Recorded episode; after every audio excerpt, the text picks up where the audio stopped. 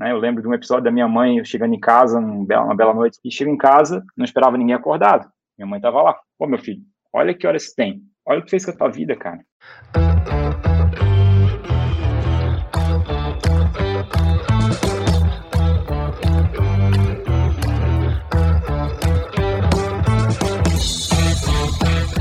Bom dia, boa tarde, boa noite. Estamos aqui para mais um episódio do Desnegócio. Hoje está aqui com o Thiago. E aí, Thiago, estão as coisas? E aí, às vezes, estão as coisas? Thiago, é um prazer ter você aqui. É, é legal que a gente tem uma jornada parecida, assim, né? A gente é da, da geração ali de 2011, mais ou menos, né? Que a gente pegou ali o comecinho do ecossistema de startups aqui no Brasil. A gente se conheceu via Ace, né? E, e, a gente pegou um período bem diferente do que o pessoal pegou nos últimos três anos, né? Três, quatro anos. E agora o, o, mato voltou a ficar alto de novo, né? Começou a ficar difícil de novo, mas a gente pegou um período bem árido ali de, de comecinho de ecossistema de tecnologia.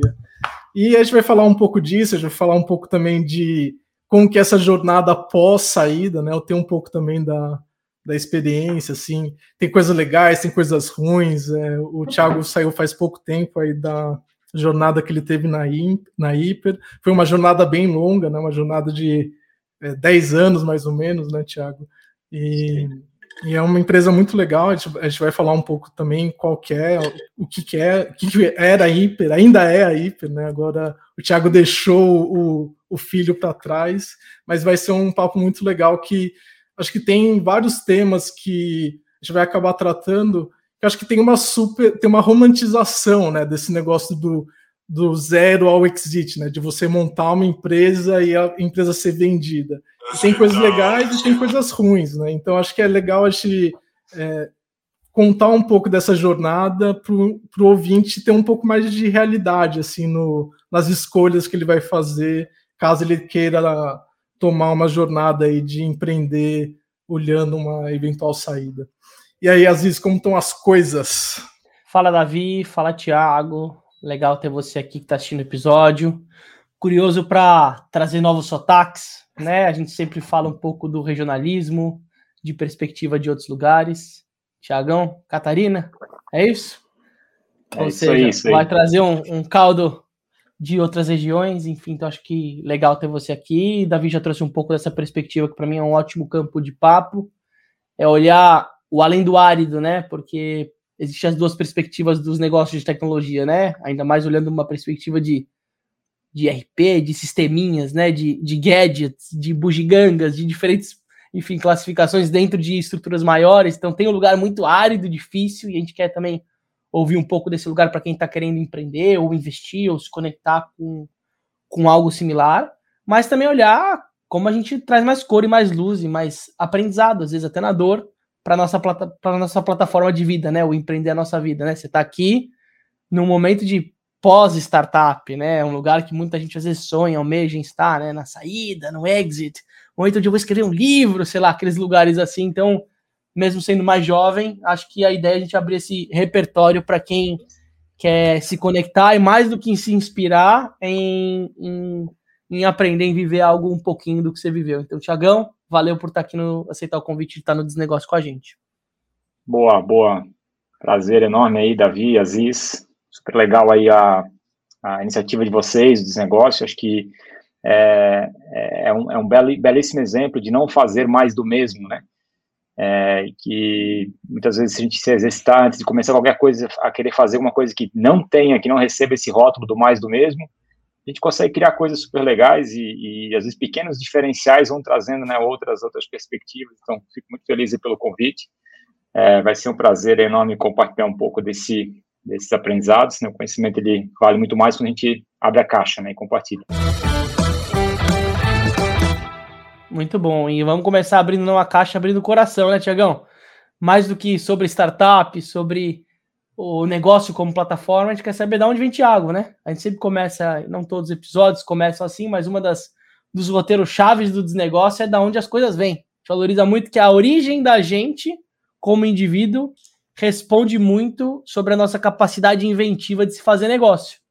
A gente queria Legal. saber da onde, da onde que você cresce em termos de referência pai e mãe, de sistema, de referências culturais, que é uma característica forte da onde você vem. Então, conta um pouquinho pra gente da onde começa essa trajetória. Legal, cara. Então, assim, eu sou, eu sou um cara é, de família é, tradicional, assim, né, é, que eu sou de uma cidade pequena, Brusque, ou como a gente fala aqui, Brusque, estava até brincando antes de entrar no ar aí, é uma cidade com 130 mil habitantes, e tem uma série de histórias super legais, e, mas a minha família, eu sou uma família de não, zero empreendedores, assim, meu pai minha mãe, é, para mim tem uma geração, são uma geração super distante, então eu tenho é, outros quatro irmãos, mas mesmo assim fui filho único praticamente, porque meus irmãos, é, meus irmãos mais novos, mais próximos a mim, têm 20 anos de diferença de mim, então é aquela história, né, quando eu estava em casa, não tinha mais, praticamente meus irmãos já estavam, já tinham suas famílias e tal, então, eu fui criado é, sozinho, é, como se fosse filho único, assim, né, no, no, dia a dia, né, mas tinha a família, os irmãos e tal. E a, acho que a jornada, assim, ela foi é, talvez se desenhando por causa de buscar referências, ter, né, ter que buscar referências, assim, né, nessa turma que eu me relacionava, meus pais mais velhos, então a gente começava a ver, às vezes, essas diferenças de geração, meus irmãos e tal, e tive, assim, uma, talvez o privilégio, né, de de receber uma carga de valores muito grande deles, assim. Acho que muito do que do que eu carrego até hoje tem muito a ver, assim, dessa, dessa visão que eles tinham e valores que, sei lá, talvez não se discute até hoje e que é, molda caráter, assim, de muita gente que a gente admira e tal. Então, acho que o que eu mais trouxe de legado até aqui é isso aí. E, e, quais, e quais são esses valores, Thiago, que fizeram base aí da sua família? Legal, cara. Assim, o que eu, uh, eu até costumava sempre perguntar isso para a turma que eu entrevistava na, na contratação, até os últimos tempos de hiper, eu participei do processo seletivo, fazia sempre um filtro final ainda de né, um pouco de valores, cultura e tal, uma coisa que sempre dei muito importância lá. E essa é uma pergunta: o que mais aprendeu com a tua família, cara? Porque acho que dali a gente consegue extrair coisas que, que toca lá no fundo. O cara não consegue ser muito mentirosão, né, querer ter, trazer resposta pronta para isso. E acho que da minha família, assim, um, é, algo que eu aprendi muito é que o trabalho, trabalhar é uma coisa que é, requer dedicação, então nada não vem de graça. Então, eu acho que o, a disciplina, é, a carregar esses valores, assim, de a coisa não vai acontecer amanhã, cara, tem que ralar, tem que manter, tem que perseverar, vai dar errado, tem que, tá, tem que levantar de novo e tal. Então, assim, trabalhar, o, o valor de trabalho foi uma coisa que eu percebi muito, assim, né, em todos meus, meus irmãos, minha família como um, to, como um todo. E eu acho que eu adquiri uma coisa que foi do, cara, eu preciso é, chamar atenção né, do, dos meus pais, que eu tenho que, é, eu sempre quis dar orgulho para eles. Eu acho que isso foi uma coisa que foi me trazendo, assim, o, o caprichar, o fazer o teu melhor, não, não, baixar a cabeça, não, não, não ir mal na escola, não, sabe, não, quando vai fazer alguma coisa, dedicar a fazer bem feito, né, e isso acho que foram coisas que foram me moldando, e que quando eu percebo, assim, sei lá, vou em um lugar, hoje, um, sei lá, num restaurante, algum lugar, é, é uma coisa que eu observo, assim, pô, cara, não tem capricho aqui. Às vezes tu, tu, tu observa, pô, aqui é um negócio bem feitinho, com capricho. Isso para mim tem um peso especial, assim, eu vejo como que ali atrás tem um empreendedor que, que, que tá afim de fazer a coisa dar certo, né? E acho que são os principais, assim, para mim, tá? Esse ponto é legal, né, Davi, trazer, porque a gente, uma das coisas que a gente faz nos negócios é, é escutar diferentes pessoas da rede dos nossos convidados para trazer características, coisas que às vezes não são exploradas ou faladas, né? Como se fosse um acesso de uma perspectiva é, menos linear, né? E uma das coisas que apareceu forte é esse olhar da excelência, esse olhar do sofisticado, do detalhe, do, do quase perfeccionista. E isso, de certa forma, como toda característica da vida, ela pode ser construtiva ou destrutiva, dependendo das situações que a gente passa, né? Eu sou, pensando na, na duplinha e às vezes Davi, eu sou mais bagunça ali na história e às vezes em alguns momentos eu preciso me adaptar para não prejudicar o, o, meu negócio, ou o meu ecossistema, ou a própria minha família. Mas em alguns momentos esse meu jeitão também abre algumas portas para a gente testar coisas novas. Eu queria que você falasse um pouco, dentro desse olhar de excelência, que de certa forma é algo que você levou para o seu negócio e como um valor, eu queria falar como que você via isso em relação a talvez cobrança de pais em relação à nota, se era um baita aluno. Esse lugar de ser reconhecido e ser visto é muito legal isso, porque pai e mãe, às vezes, nesse nosso sistema, ele, ele fortalece a gente querer ser reconhecido por eles, né? E eu queria saber se você tinha esse lugar de nutrição de reconhecimento, ou se era um lugar, ok, 9,5 é mais que obrigação, falta chegar no 10, né? Eu, que é um lugar de alta performance, que às vezes entra no lugar de alto flagelo, né? E eu queria saber como que era isso quando você era mais novo. Uhum.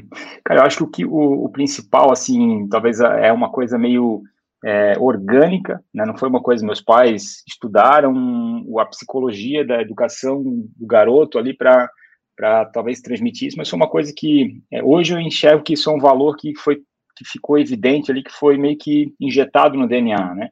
É, talvez pelo fato de ter é, as outras gerações de filhos já estarem mais formadas ali, né? Já estavam, já tinham passado pela adolescência, já estavam, então, pô, já tinha um parâmetro. O, o, menor que tu poderia fazer é aquele parâmetro ali. Abaixo disso, tu é perdedor, cara. E aí tu começa a enxergar isso. Espera aí, o meu jogo é esse, então eu tenho que, né? Eu tenho que é, não posso desapontar, acho que a expectativa está aqui, né? Então tem que correr atrás disso, tal. E, enfim, só que tem várias coisas que eram diferentes, né? É, a geração dos meus irmãos é a geração que é, a, a, faculdade, né, o ensino superior, não era tipo uma, uma premissa, algo essencial. E depois é. a gente veio com uma geração que, cara, mercado de trabalho vai exigir que você tenha aqui o diploma, não sei o que e tal. Hoje já tem um outro pensamento, né, uma visão um pouquinho mais do. É, se enxerga-se enxerga -se de outro jeito. É, mas, pô, então, vou correr atrás, vou fazer faculdade, vou, né, vou buscar isso aí. E, e talvez essas coisas foram é, me ajudando a, a, a, me apaixonar pelas, é, pelas coisas que eu tinha muito. Hoje sou, tipo, um, um, um grande, uma grande importância para mim, profissionalmente, né? Sei lá, com 10, 11 anos eu já sabia o que ia fazer. E, e, isso foi, né? Talvez foi aflorando, talvez esse, até esse o lado é um ponto, empreendedor. Esse é um ponto curioso, né? Aos 9, 10 anos, eu já sabia o que eu queria fazer, né? Esse também é um lugar perigoso também, né? Porque às vezes eu olhar em linha reta, mas o que, que tinha por trás dessa sua clareza do que você queria fazer? E conta pra gente um pouco de como você materializava o que você queria fazer, como que você tangibilizava, né, o que você queria fazer. Então, assim, eu, eu, eu era, me apaixonei por, pela computação muito cedo. E eu não tinha computador em casa, né? E, e meu, meu primeiro computador veio de um leilão, de um banco tal, né? Então, aquela coisa assim meio, meio arrematada no, no, na oportunidade, ali pelo preço ok e tal. E, pô, aquele computador qual que, qual que foi seu primeiro computador, Thiago? É sempre uma dúvida que eu tenho. Foi um 486. Assim. Ah, você já pegou é... uma geração um pouco mais. Você é mais jovem que eu, né? Davi, a gente tá um pouco mais velho. Ô, Thiago, é, quantos anos você tem? Você é novão, né? Eu tenho 36. 36, né? 36. É, não é tão, 36. Eu, tô, eu, tenho 40, eu, também, né? eu, também tenho 36.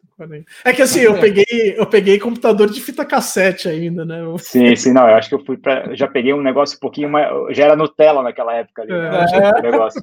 Só que o que eu me lembro assim é que era aquele computador que, pô, o Windows 95 era o estandarte na época, uhum. e não podia rodar o Windows 95 ali porque faltava um monte de coisa e tal. Então, mas era, eu era o bisbilhoteiro, abria, depois não, não conseguia mais montar e fuçava tal.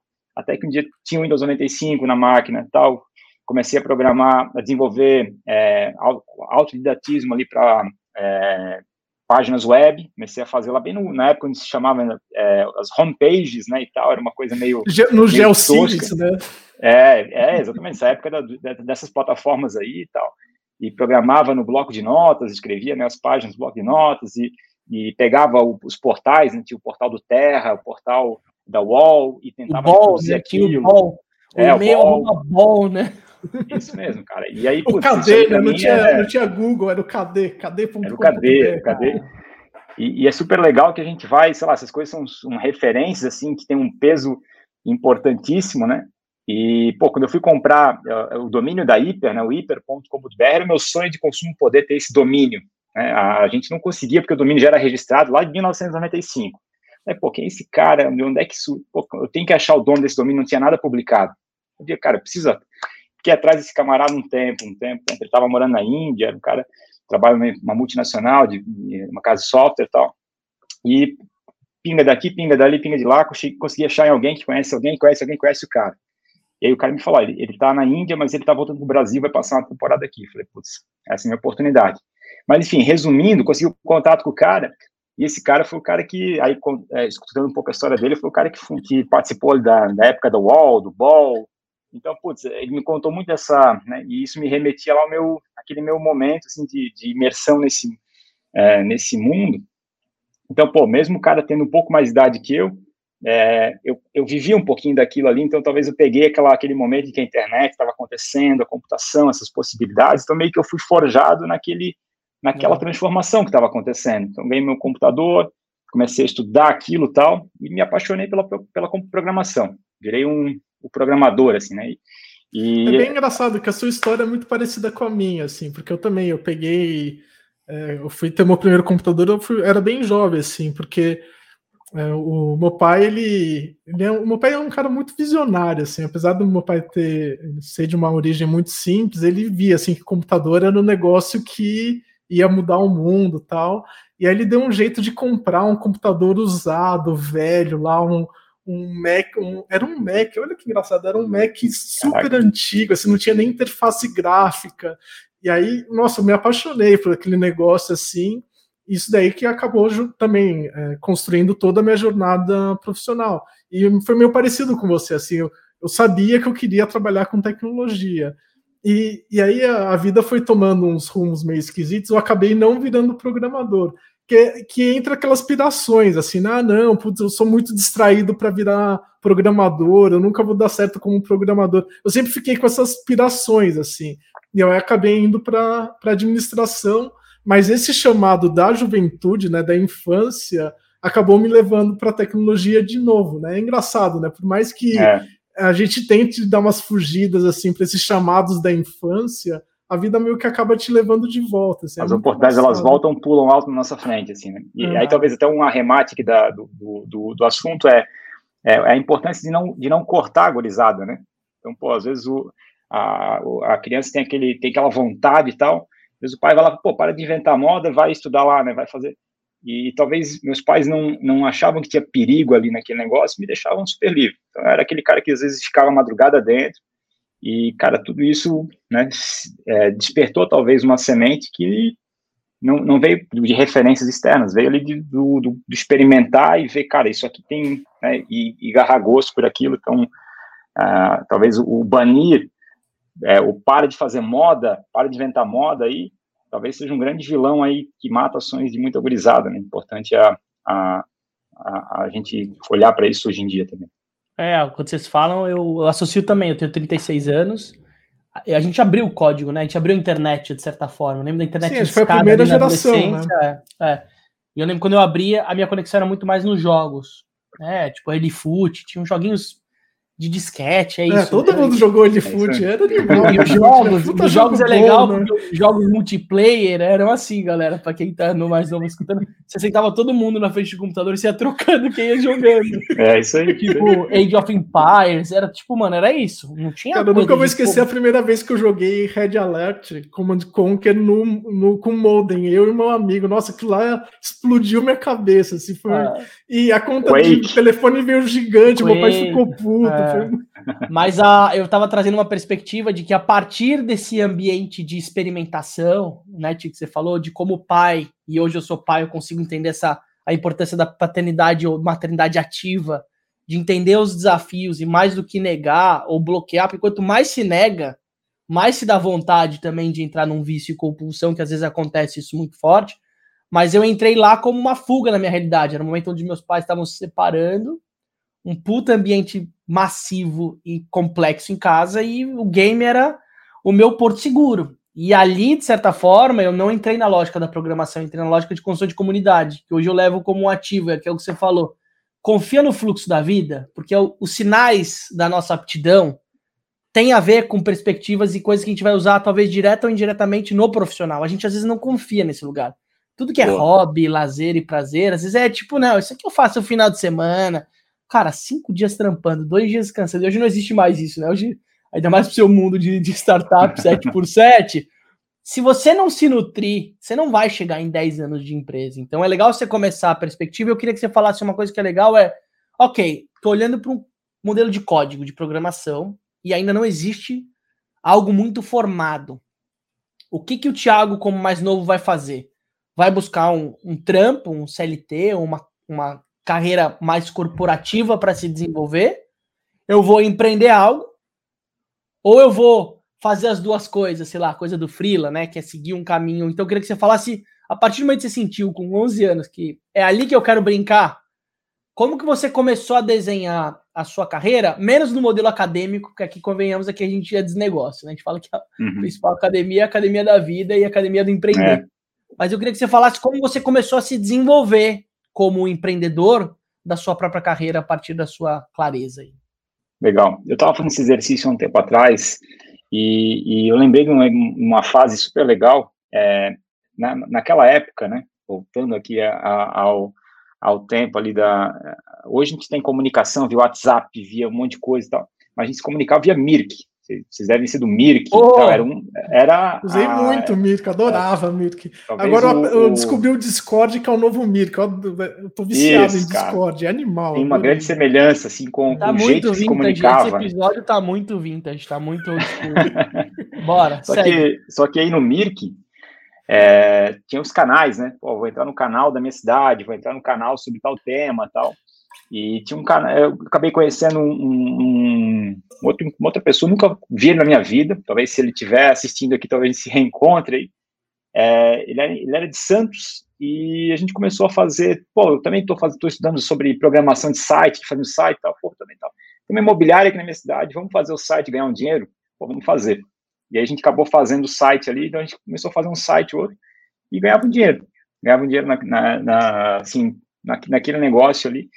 E, pá, não, lembro qual a cifra, não sei quanto, não lembro quantos foram feitos, só que isso já começa a, a, a te trazer assim, a, pô, eu tenho que, é, tem, um, tem um desafio aqui, eu tenho que fazer algo profissional para poder satisfazer. O cara tem que falar, pô, animal isso aqui, parabéns, curti, né, tô feliz com a, com a entrega.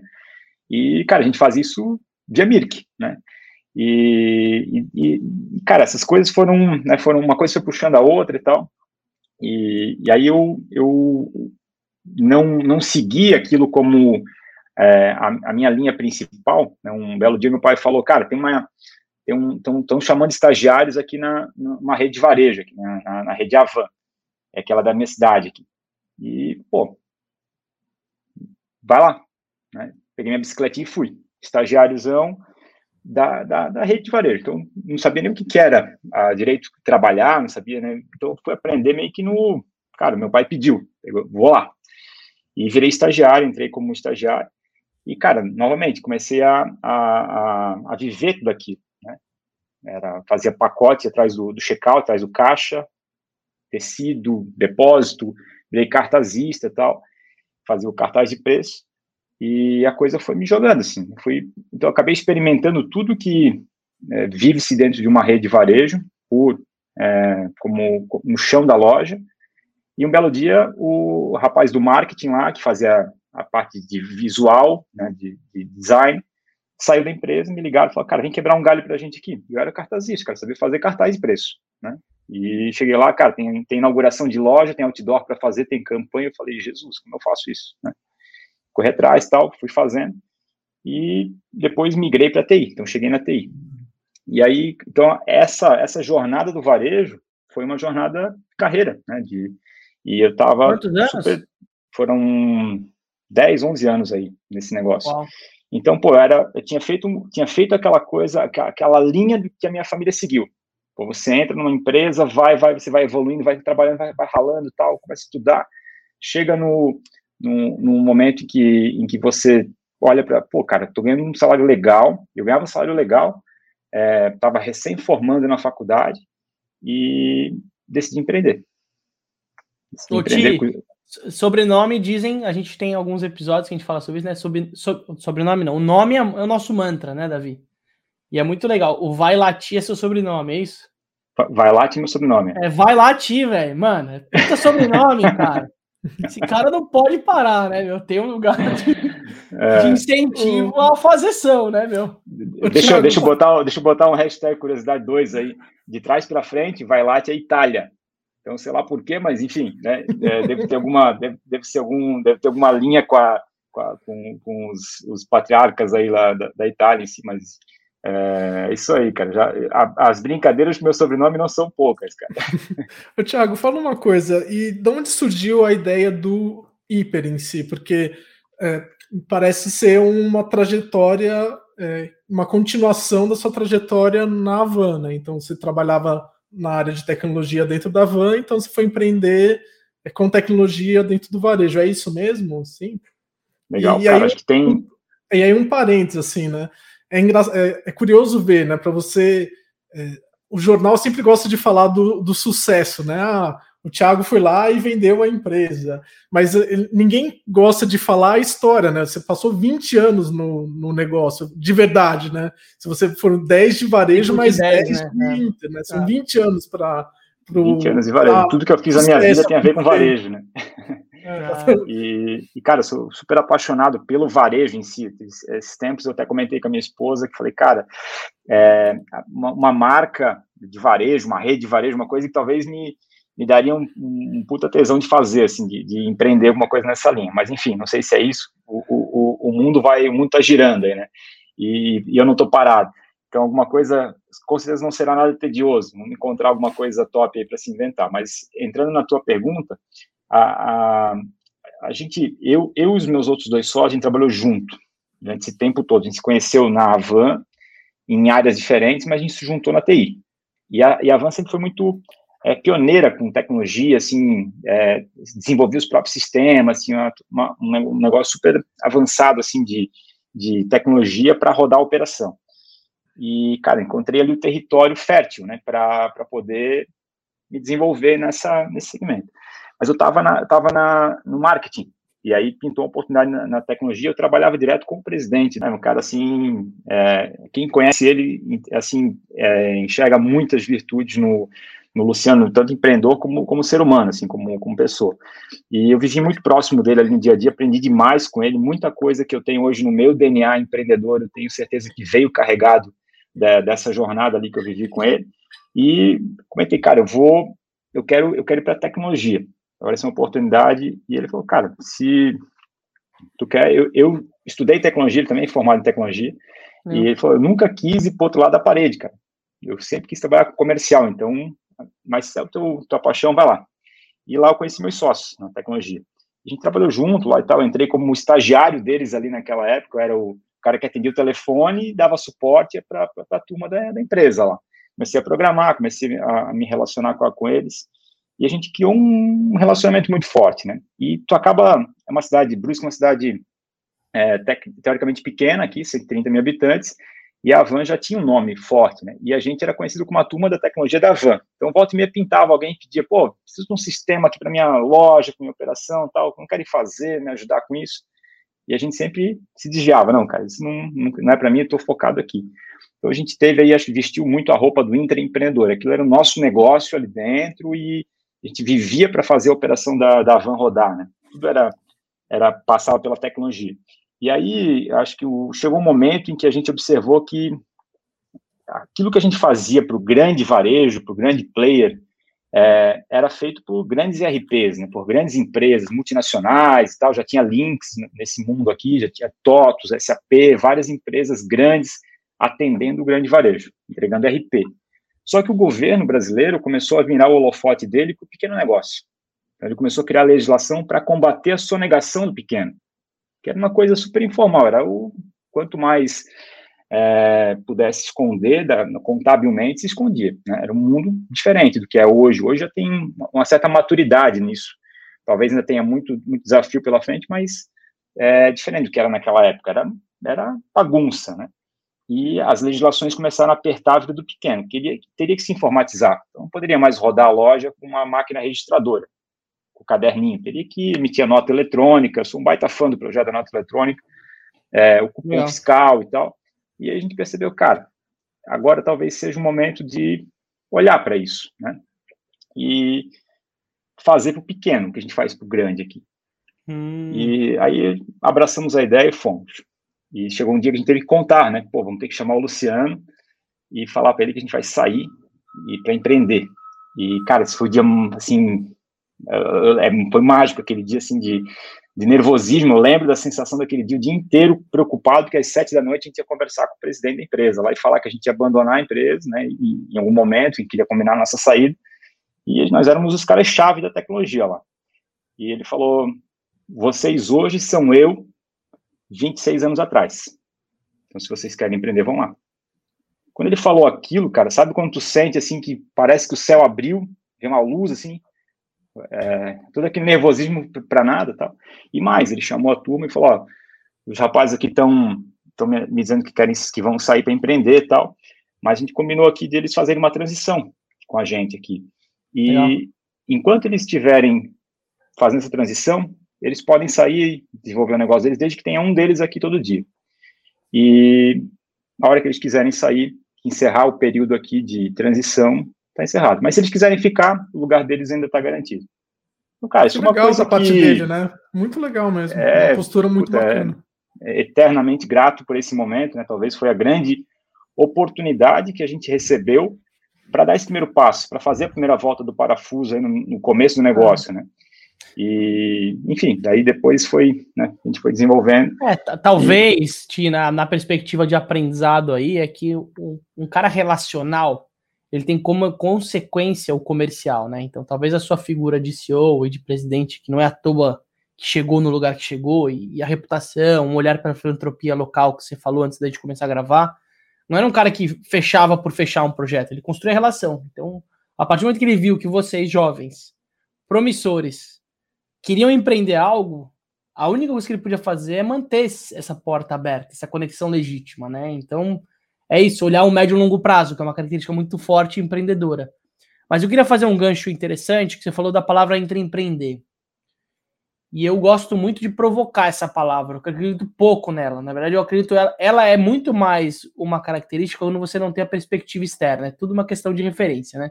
Então, se eu começo uma carreira e eu tenho aquilo como contexto, aquela é minha zona de convívio, eu vou projetar ali o que, que seria empreender.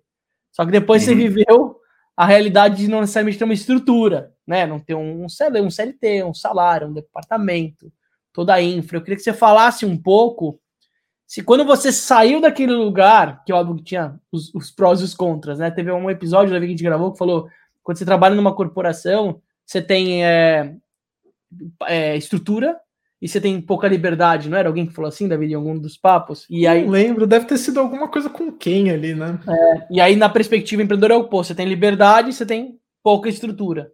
E eu queria que você falasse como foi essa pivota. Ok, agora a gente sai do brinquedo, e, e aí? Montamos um escritório bonito, como, como que funcionou hum. essa... Porque já, vocês já estavam desenvolvendo algo, né? Vocês não fizeram uma mudança, vocês já estavam no final de semana já mexendo nisso. Não, Sim. não é uma tomada de decisão do dia para noite, né? Teve um desmame até você sentar com ele, algumas horas rodadas para tomar essa decisão aconteceram. Então eu queria que você falasse um pouco de como foi essa relação societária, né? Porque são pontos chaves de um, de um negócio. Ó, beleza, são meus sócios, como a gente divide isso? Ok, qual Sim. vai ser o modelo de remuneração imediato ou não? Cada um tem a sua reservinha, família vai ajudar. Acho que esse começo, para mim, ele é muito mágico para essa tomada de decisão interna, que é tipo assim, toda escolha é uma renúncia. Você precisa renunciar de algumas coisas, precisa renunciar. É. Então, ainda bem que você fez esse movimento. Mas o que, que eu escolhi? Como eu me preparei para esse momento? Sim, cara, isso é uma coisa, é um desapego. A primeira pessoa que tem que aprovar acima de tudo é você, assim, sabe? Porque vai, você vai ser muito testado. Às vezes eu escrevi até sobre os sucos de nada, né? Tem um monte de gente que te, que te esvazia as ideias, que dá comentário, faz pitaco, ah, já vi essa ideia em algum lugar, não, isso já, já existe. Pô, cara, tu vai abandonar o que tá fazendo, puta, olha que que bobeira que tá fazendo, cara, tal. Então, a primeira pessoa que tem que acreditar é tu, que às vezes a, a, quem te fala alguma coisa contrária é alguém que tu gosta muito. Né? Eu lembro de um episódio da minha mãe, eu chegando em casa, um bela, uma bela noite lá, minha mãe, cara, uma da manhã, sei lá, a gente ralando ali, comecinho da, aquele negócio, cara, tem que trabalhar incansavelmente e tal. E chego em casa, não esperava ninguém acordado. Minha mãe tava lá, acendendo a luz da cozinha, tava lá. Ô, meu filho, olha que horas tem. Olha o que fez com a tua vida, cara. É. Tinha emprego legal tal. Olha isso. Até quanto vai aguentar isso? Assim, eu lembro que aquela, aquilo foi a maior porrada, mas eu preciso fazer isso, né? Não é para sempre, não pode ser assim para sempre, mas é, é, é, faz parte do caminho. E, assim, o, o, pegando um ganchinho só, voltando no intraempreendedor, eu acho que o intraempreendedor é aquele cara que está dentro da empresa, e que tu olha pro pé dele, cara, lá na ponta da chuteira tá o coração. Sabe? Aquele cara que joga com o coração. Aquele cara que joga, sabe, que, que, que, que veste a camisa, que, que, que é o. que, que tá ali para o que der é, né? e tal. E às vezes nem, o cara que é sócio não faz tão. tão é diferente equity ou não ter. O empreendedor é um, é um, é um estado de comportamento, é, é, é, um conjunto de comportamentos, é um, é, é, é, é, um rótulo, assim, né? Não é uma coisa. Não tem, lá, é, equity, coisas assim que vão, que vão caracterizar.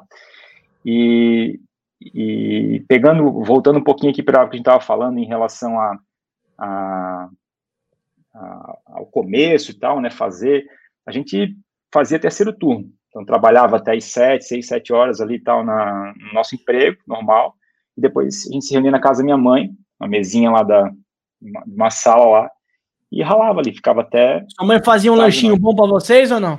É, ela ficava lá e tal, meu, meus sócios eles são super apaixonados nela, assim, então ela que legal. E às vezes ela ia lá, né? Pô, gente, já, ó, já é meia-noite, né? Vamos dormir né, e tal, né? Corria com a gente lá. E desarmava acampamento, dia seguinte armava acampamento de novo. E, e era isso, cara. Era todo dia e tal, porque assim, às vezes eu converso com outros empreendedores, o cara fala, pô, quero fazer um protótipo, MVP, como é que eu faço? Hoje em dia tu faz várias coisas super, até no code, né? Faz coisas super ah, simples. Antes era, antes era... Caramba, e como faz um, como tu faz um protótipo de um sistema de gestão para varejo que tem que ter homologação com o governo? Cara, não, não, existe. Então a gente tinha um MV, o nosso MVP, assim, teve que ralar pra caramba para ter uma Seis coisa meses posta. de MVP, né? é, isso aí. é isso aí, cara. E aí é. conseguiu homologar com o governo. Desde que a gente homologou com o governo, assim, que a gente conseguiu o aval do governo, que faz uma bateria de teste para verificar se não tem nenhum furo, se não tem como sonegar, é, se não tem que coisa. Isso é secretaria por secretaria, né, Tiago? É, é um detalhe que as pessoas não é sabem. O sistema, os sistemas fiscais no Brasil de software são um caos para homologar. Com a nota fiscal eletrônica melhorou um pouco, mas você tinha que homologar secretaria por secretaria o software. A cada versão. E hoje acabou criando uma estrutura em que você tem vários caras grandes por cidade, quase assim. É. Isso é uma característica tanto do varejo quanto dos restaurantes. É muito curioso. Assim, Davi, assim, para colocar para rodar o cliente, cada estado exigia preencher um formulário na mão, levava na Secretaria de Fazenda, tinha que assinar. O, o dono da, da, da, homologação tinha que assinar. Então, pô, como que escala um negócio desse Brasil afora, se o Tiago tem que estar presente para assinar o formulário? Ah, esse foi o primeiro baque que a gente levou. Caramba, como é que nós vamos fazer? Talvez por isso que ninguém, ninguém tinha até então tinha feito um negócio de é, software para pequeno negócio de âmbito nacional, porque tinha esses desafios. E a gente deu uma hackeada. Eu criei uma, uma procuração, dando poderes para um revendedor nosso, lá, uma pessoa local lá que dava suporte para os clientes. Então, a gente, a gente, criou um modelo de hiperadores, que né, que são os revendedores locais e tal, que faziam essa última milha. Iam lá, arrumavam o computador do cliente tal, não sei o quê, vendiam um computador, vendiam um hardware tal, e vendiam o software junto. E eles davam um suporte inicial. Botamos na mão desse cara uma procuração. Pô, tu vai assinar, quando tiver esse formulário, pode assinar. O máximo que podia acontecer o cara assinar um documento fajuto lá, mas, cara, qual é o risco que corria ali? Então, cara, tinha trocentas procurações dessa indo para todo que é lado no Brasil, e foi esse foi o hack que a gente usou no começo lá para conseguir escalar, driblando, né, ou atendendo a essa determinação legal. Aí.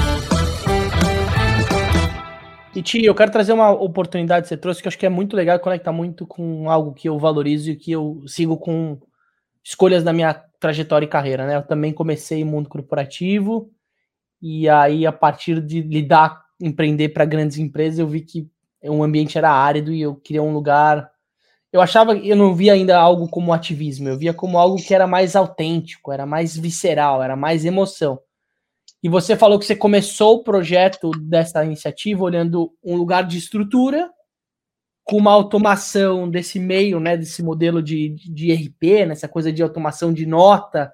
Você falou, cara, pequenininho, eu não, não eu queria saber se é tá lascado ou se, cara, dá para ganhar dinheiro com isso, porque é bem sutil as duas coisas, elas podem operar, né? Que são as o Davi usa muito o termo das janelas de oportunidade. Então você sacou uma janela, falou, cara, se tá difícil aqui, Imagina pro varejinho ali, né? Pra mercearia, pro carinha da lojinha de, de multi, multimarca, sei lá, coisas assim. Como que vai ser para essas pessoas menores?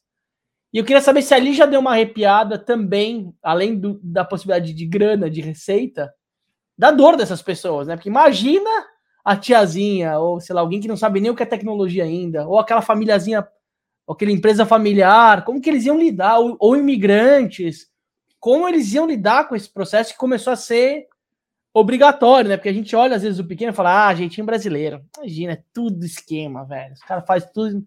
Imagina, às vezes é falta de conhecimento técnico, às vezes é falta de tempo, às vezes é outro tipo de preocupação. Você tem preocupações com outros assuntos, você deixa para depois esse tipo de coisa. Eu queria que você falasse como foi entrar nessa perspectiva, porque uma coisa é olhar de fora, outra coisa é quando você começou a prospectar esses negócios, entender as dores reais, entender que o buraco era mais embaixo. Eu queria que você falasse se isso mexeu emocionalmente com você, ou você, como um bom programador, focado, analítico, fala, imagina, isso aqui, mano, isso aqui eu vou ganhar dinheiro com essa galerinha. Legal. Cara, assim, a, a talvez o, a experiência que a gente teve no, fazendo para o grande, assim, era, era outra tecnologia, era outra linguagem, não tinha nada a ver com se pegar o fonte, não é a mesma coisa, né? Um, era um sistema proprietário da Van, a gente começou página em branco, linha zero, primeira linha de programação, uma tecnologia mais nova. E então a gente via, pô, peraí, nós vamos uma outra tecnologia, é um novo, é um novo começo. Como é que a gente faria agora para não correr, né, não, não, ficar refém dessa montoeira de customização, mexe aqui, arruma ali, muda lá, tal, mudou uma lei, como é que faz, tal. Imagine um bombardeio em tudo quanto é lugar de, do Brasil, gente pedindo coisa. Então a gente tinha algumas premissas. Pô, para dar certo tem que ser o mesmo software para todo mundo. Aí, pô, que legal, mesmo software para todo mundo. Tá bom. Agora faz acontecer. Mesmo software para todo mundo. Atende o dono da livraria, o dono da casa de carne, o dono da loja de, de moda. E talvez pela nossa vivência ali, a gente começou a. A gente tinha uma, uma boa bagagem de como desenvolve software de gestão. Como é que tu consegue co é, conectar as coisas sem ter que ficar é, criando um monte de, né, de penduricalho. E a gente criou o nosso mantra. Né? Nós vamos combater os softwares feios, quadradões, difíceis de entender e cheios de penduricalho. Então não podemos ser isso. e aí isso virou, né, tipo, a nossa, a nossa alcunha. E quando a gente ia fazer pitch por aí, a gente levava, botava na tela os softwares de RP e tal, escancarava lá, isso aqui a gente quer combater, isso aqui não, não é nosso mundo. Nosso mundo é um software user-friendly, aqui uma coisa leve e tal. Só que para colocar para rodar, meu amigo, o camarada que tem uma lojinha de pijamas, ele sabe tudo de pijamas. Ele não está nem aí de ICMS, de impressora fiscal, de o que, que é obrigatório, o que, que não é, como é que faz, como é que não faz. E aí a, a gente entendeu que, pô, tem, tendo alguém fazendo a última milha, o, o front com esse empreendedor local, ele pega pela mão, ele ajuda ali a arrumar o computador, ele ajuda. E essa figura ficou muito clara para a gente nos nossos primeiros, primeiros meses assim, que a gente foi para o voo solo, e foi participar de uma feira. Juntou moedinha, tudo cantelado, pegou um, um cornerzinho lá numa feira, uma feira de automação, e a gente via que o pessoal que visitava essa feira tinha, eles se chamavam de revendedores de automação comercial. Eles vendiam a gaveta de dinheiro, a máquina de, de cartão, a, o leitor de código de barra, o computador tal. E como a lei estava mudando, não podia mais usar a máquina registradora, tinha que ser computador. E para aquela montoeira de hardware se comunicar, de equipamento se comunicar, tinha que ter um software, que era o hiper. Legal. Então a gente falou, pô, cara, por que, que não leva junto do, do todo o hardware o software também? Tu não faz, tu não vende software hoje, certo? Mas dá para vender software. Se espe especializa uma pessoa no teu time para dar suporte, para implantar o cliente e ganhar um dinheiro com isso. E a gente fez um revenue share, dividia a receita ali com o cara. Hum. Então, com isso, a gente tinha um custo de aquisição de cliente zero, que era, o, era a turma local que fazia, que corria atrás, então, a gente tinha que, que criar um exército de, de hiperadores, que, é, que, são os nossos, como a gente chama, os nossos revendedores, e espalhar essa turma pelo Brasil. E aí, com isso, a gente conseguia chegar em lugares onde a mídia online não chegava. Né, ou, ou logística. Você começou regional, você usou a força do regionalismo, do amigo do amigo, da família do outro, para testar muita coisa? Que isso é um dado Sim. legal, né? A gente às vezes pensa em onde você quer atuar? Brasil, não, calma, vou aprender onde eu tenho mais familiaridade e depois eu como que foi isso? Isso é legal também. É. Os primeiros primeiras versões do hiper a gente mesmo fazia o papel do, do revendedor, do hiperador. Então antes de legal. ter o primeiro hiperador, a gente já ia com a roupa dele, assim, peraí, isso aqui não vai dar para botar na mão do hiperador, porque ele, a gente ficava a noite inteira atualizando o software no cliente, dava pau, tinha problema. Pô, tem que achar uma maneira de, de rodar uma, uma atualização que é só um clique aqui e tal. A gente foi descobrindo essas dores, vivendo ela, né? Vivendo a, é, é, o que eu digo assim, viver a vida do mendigo e não assistir o mendigo lá no caldeirão do Hulk. É, cara que dorme no ponto de ônibus, sabe o quanto dói isso pro cara, né? E é diferente ficar sentado no sofá e ver e ficar comovido com aquilo. Então a gente viveu a vida do mendigo ali, aquela, né, a, a relação é, do dia a dia, e aí começamos, tá, beleza, isso aqui tá pronto para botar na, na mão de alguém, mas não adianta a gente, sei lá, é, esperar. Então a gente foi conectando com o outro, e o primeiro cliente, a data de fundação da Hiper, 7 de fevereiro de 2012, foi o dia que a gente emitiu a primeira nota fiscal para faturar um cliente nosso. E esse cliente Legal. de Duque de Caxias, Rio de Janeiro. Foi feito por um imperador de lá. Então, pô, como é que a gente chegou no caso do Rio de Janeiro? Amigo do amigo do amigo, puf, e se conectou lá.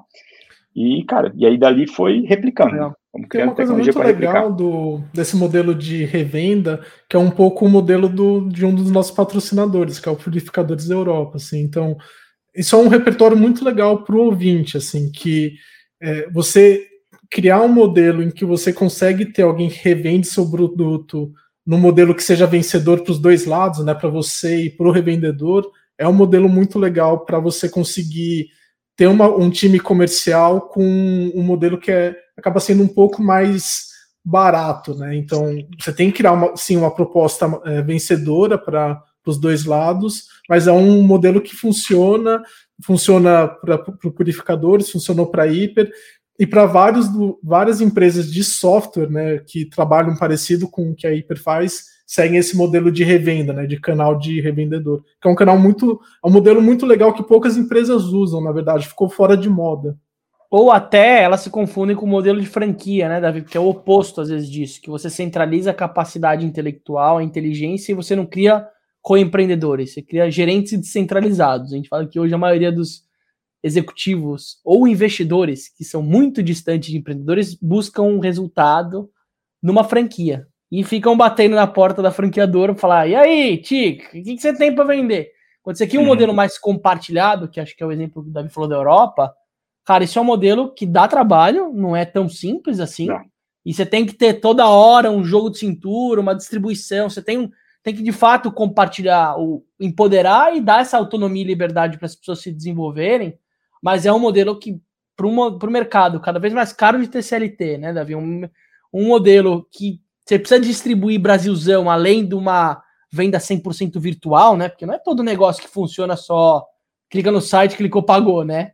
Dá trabalho. Imagina para uma. Você falou da, da papelaria convencer de que ele vai ter que lançar os itens, preparar aquilo, montar, ter dois, três configurar meses. Configurar a impressora, né? Que é um inferno é. configurar a impressora. Exato, mudança cultural ali. A gente sabe que os primeiros meses vão ser. Vai ter o hábitozinho do caderninho dele, né? até tem. mudar esse hábito, então tem uma resiliência inicial. Se não tiver alguém ali perto, é o que você falou, a taxa de conversão, e acho que é mais do que olhar para a taxa de conversão, a gente precisa olhar cada vez mais para os negócios da taxa de fidelização, né? Que é não só o tempo que eu demorei para colocar alguém no jogo, sei lá, o primeiro cliente, de quanto tempo ele, mais do que você converteu, ele durou? Ou não, deu dois meses, falou, isso aqui é uma porcaria, velho, isso aqui não funciona para mim. que é o desafio, né, de manter esse, esse cliente engajado, e ainda mais em algo que você não sabia real como ia funcionar, né? Você só vai saber Sim. se vai funcionar a partir que você estiver operando lá dentro, né? É, talvez o primeiro cliente, eu, eu não sei se ele está né, ainda lá. O primeiro imperador está, é um dos, dos nossos que caras assim, do coração, tem vários clientes, tal, até, até hoje com a gente, tem um relacionamento pessoal, assim, né, de, via redes sociais, a gente é, compartilha alguns hábitos aí de corrida e tal, e pessoas muito queridas, assim, pela, pela gente. E, mas é isso aí, cara. Não, o, o, o detalhe é que às vezes o, tá todo mundo indo no mesmo caminho. Ah, era, na época, mídia paga, Google, putz, né, era aquela coisa, aquele, aquele glamour. E a gente ia falar com o investidor, na nossa, na época da rodada de captação, eles falavam, tá, mas vocês não fazem mídia paga? Não, a gente vende desse jeito aqui. Não, mas isso é meio é estranho, por que, que vocês não fazem? Tem como fazer? Não, Cadê tem, ousadia? Cadê ousadia? Coisa meio, Por quê, né? meio tosca. É, eu comentei, como que, como que você acha que o dono, dono do mercadinho, ele compra software? Ele vai no Google, software para o meu mercadinho, e ele espera ter um software ali que vai... Não, cara, ele liga para alguém que, que ele comprou lá a impressora. Fala, pô, escuta, preciso botar um software aqui porque bateu a fiscalização, não sei o que lá. Me ajuda, né? E, e então, esse é o caminho que o cliente percorre. Por que nós vamos querer reculturar? O dia que a gente perceber claro. que o hábito está indo para o outro lado, a gente hoje hoje tem um canal de inside sales na Hiper super forte lá também e tal. Por quê? Porque o cliente começou a comprar software para nuvem. Abria três, quatro abas do Chrome, do navegador tal, e, e, e, e escolhendo o software dele. Peraí, então Temos que, temos que nos adequar disso. Tem uma eu, pô, cansei de contar legal. a história para investidor disso daí. Ótimo. É, Ótimo. Tem uma janela bem legal, assim, de, de uma transição que está acontecendo no mercado de gestão, de, de software para gestão para pequena e média empresa, que com a, com a com a nota fiscal eletrônica, a parte fiscal ficou um pouco mais simples né, de, de lidar. Então, tem várias empresas que começaram a surgir nessa virada que, que o Thiago comentou, que é um empreendedor um pouco mais jovem, né, que já tem mais familiaridade com a internet, ele procura efetivamente no Google software para o meu restaurante ou software para o meu varejo, e aí você pega um cara que nem o sistema consumer, que é até uma pessoa que a gente tem que chamar o pessoal. O sistema consumer é um dos maiores softwares para restaurante que ninguém conhece. Os caras são gigantes e eles surgiram bem nessa virada, assim, de o pequeno empreendedor de restaurante que quer é, ter um sisteminha, ele procura no Google e aí eles têm a ferramenta para atender ele com um canal bem específico de AdWords tudo que o Thiago não fazia, é, foi fazer um pouco mais para frente. O nosso trabalho é de fato procurar gente inspiradora e realizadora que você não necessariamente conhece para tirar suas ideias do papel. Mais do que só seguir a gente ou compartilhar esse episódio, aproveita depois para escutar mais coisa boa.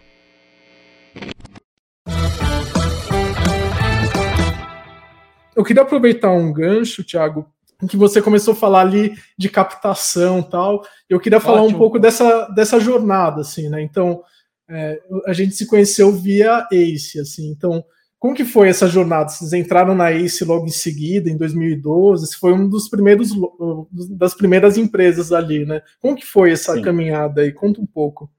Então, assim, a, a, gente nasceu aqui numa cidade afastada da capital de Santa Catarina, que é Florianópolis, então fica aqui a uns 120 quilômetros. O ecossistema já era super é, incipiente naquela época. Então, tinha um movimento acontecendo em São Paulo. Né? O primeiro Startup Weekend que eu participei foi em 2011 em São Paulo. Era um cara, Startup Weekend veio para o Brasil, nossa, em São Paulo. Era outro mundo, era outro momento, né?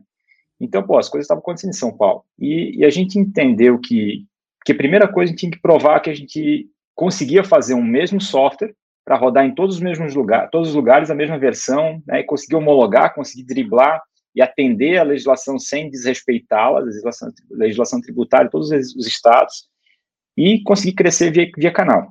Essas eram as primeiras coisas que a gente queria validar. Cara, deu certo, então a gente saiu do zero ao cliente 1.200 em dois anos. Então foi do Legal. zero ao 250, depois ao 1.200.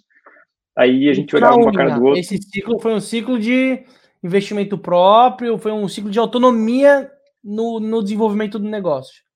Foi, foi um ciclo de fazer negócio como se fazia antigamente. Tem que o negócio tem que dar lucro. Tem, tem que como sempre, como vai, vai começar a ser a partir de agora, né?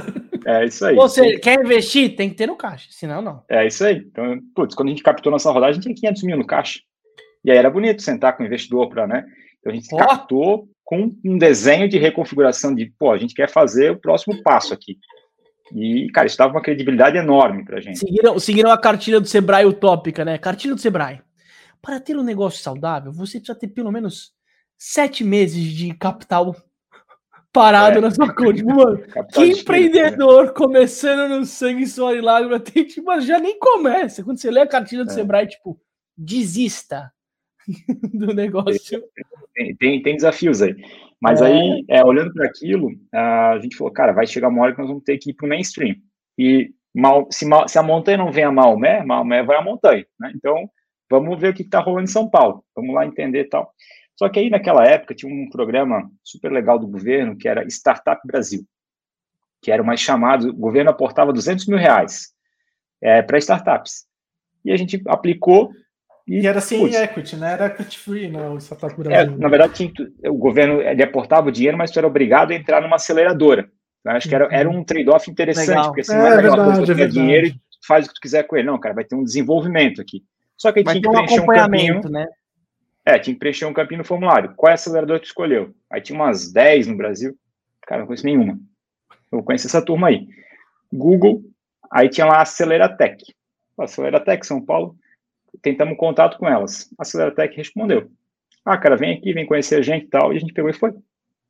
Para São Paulo.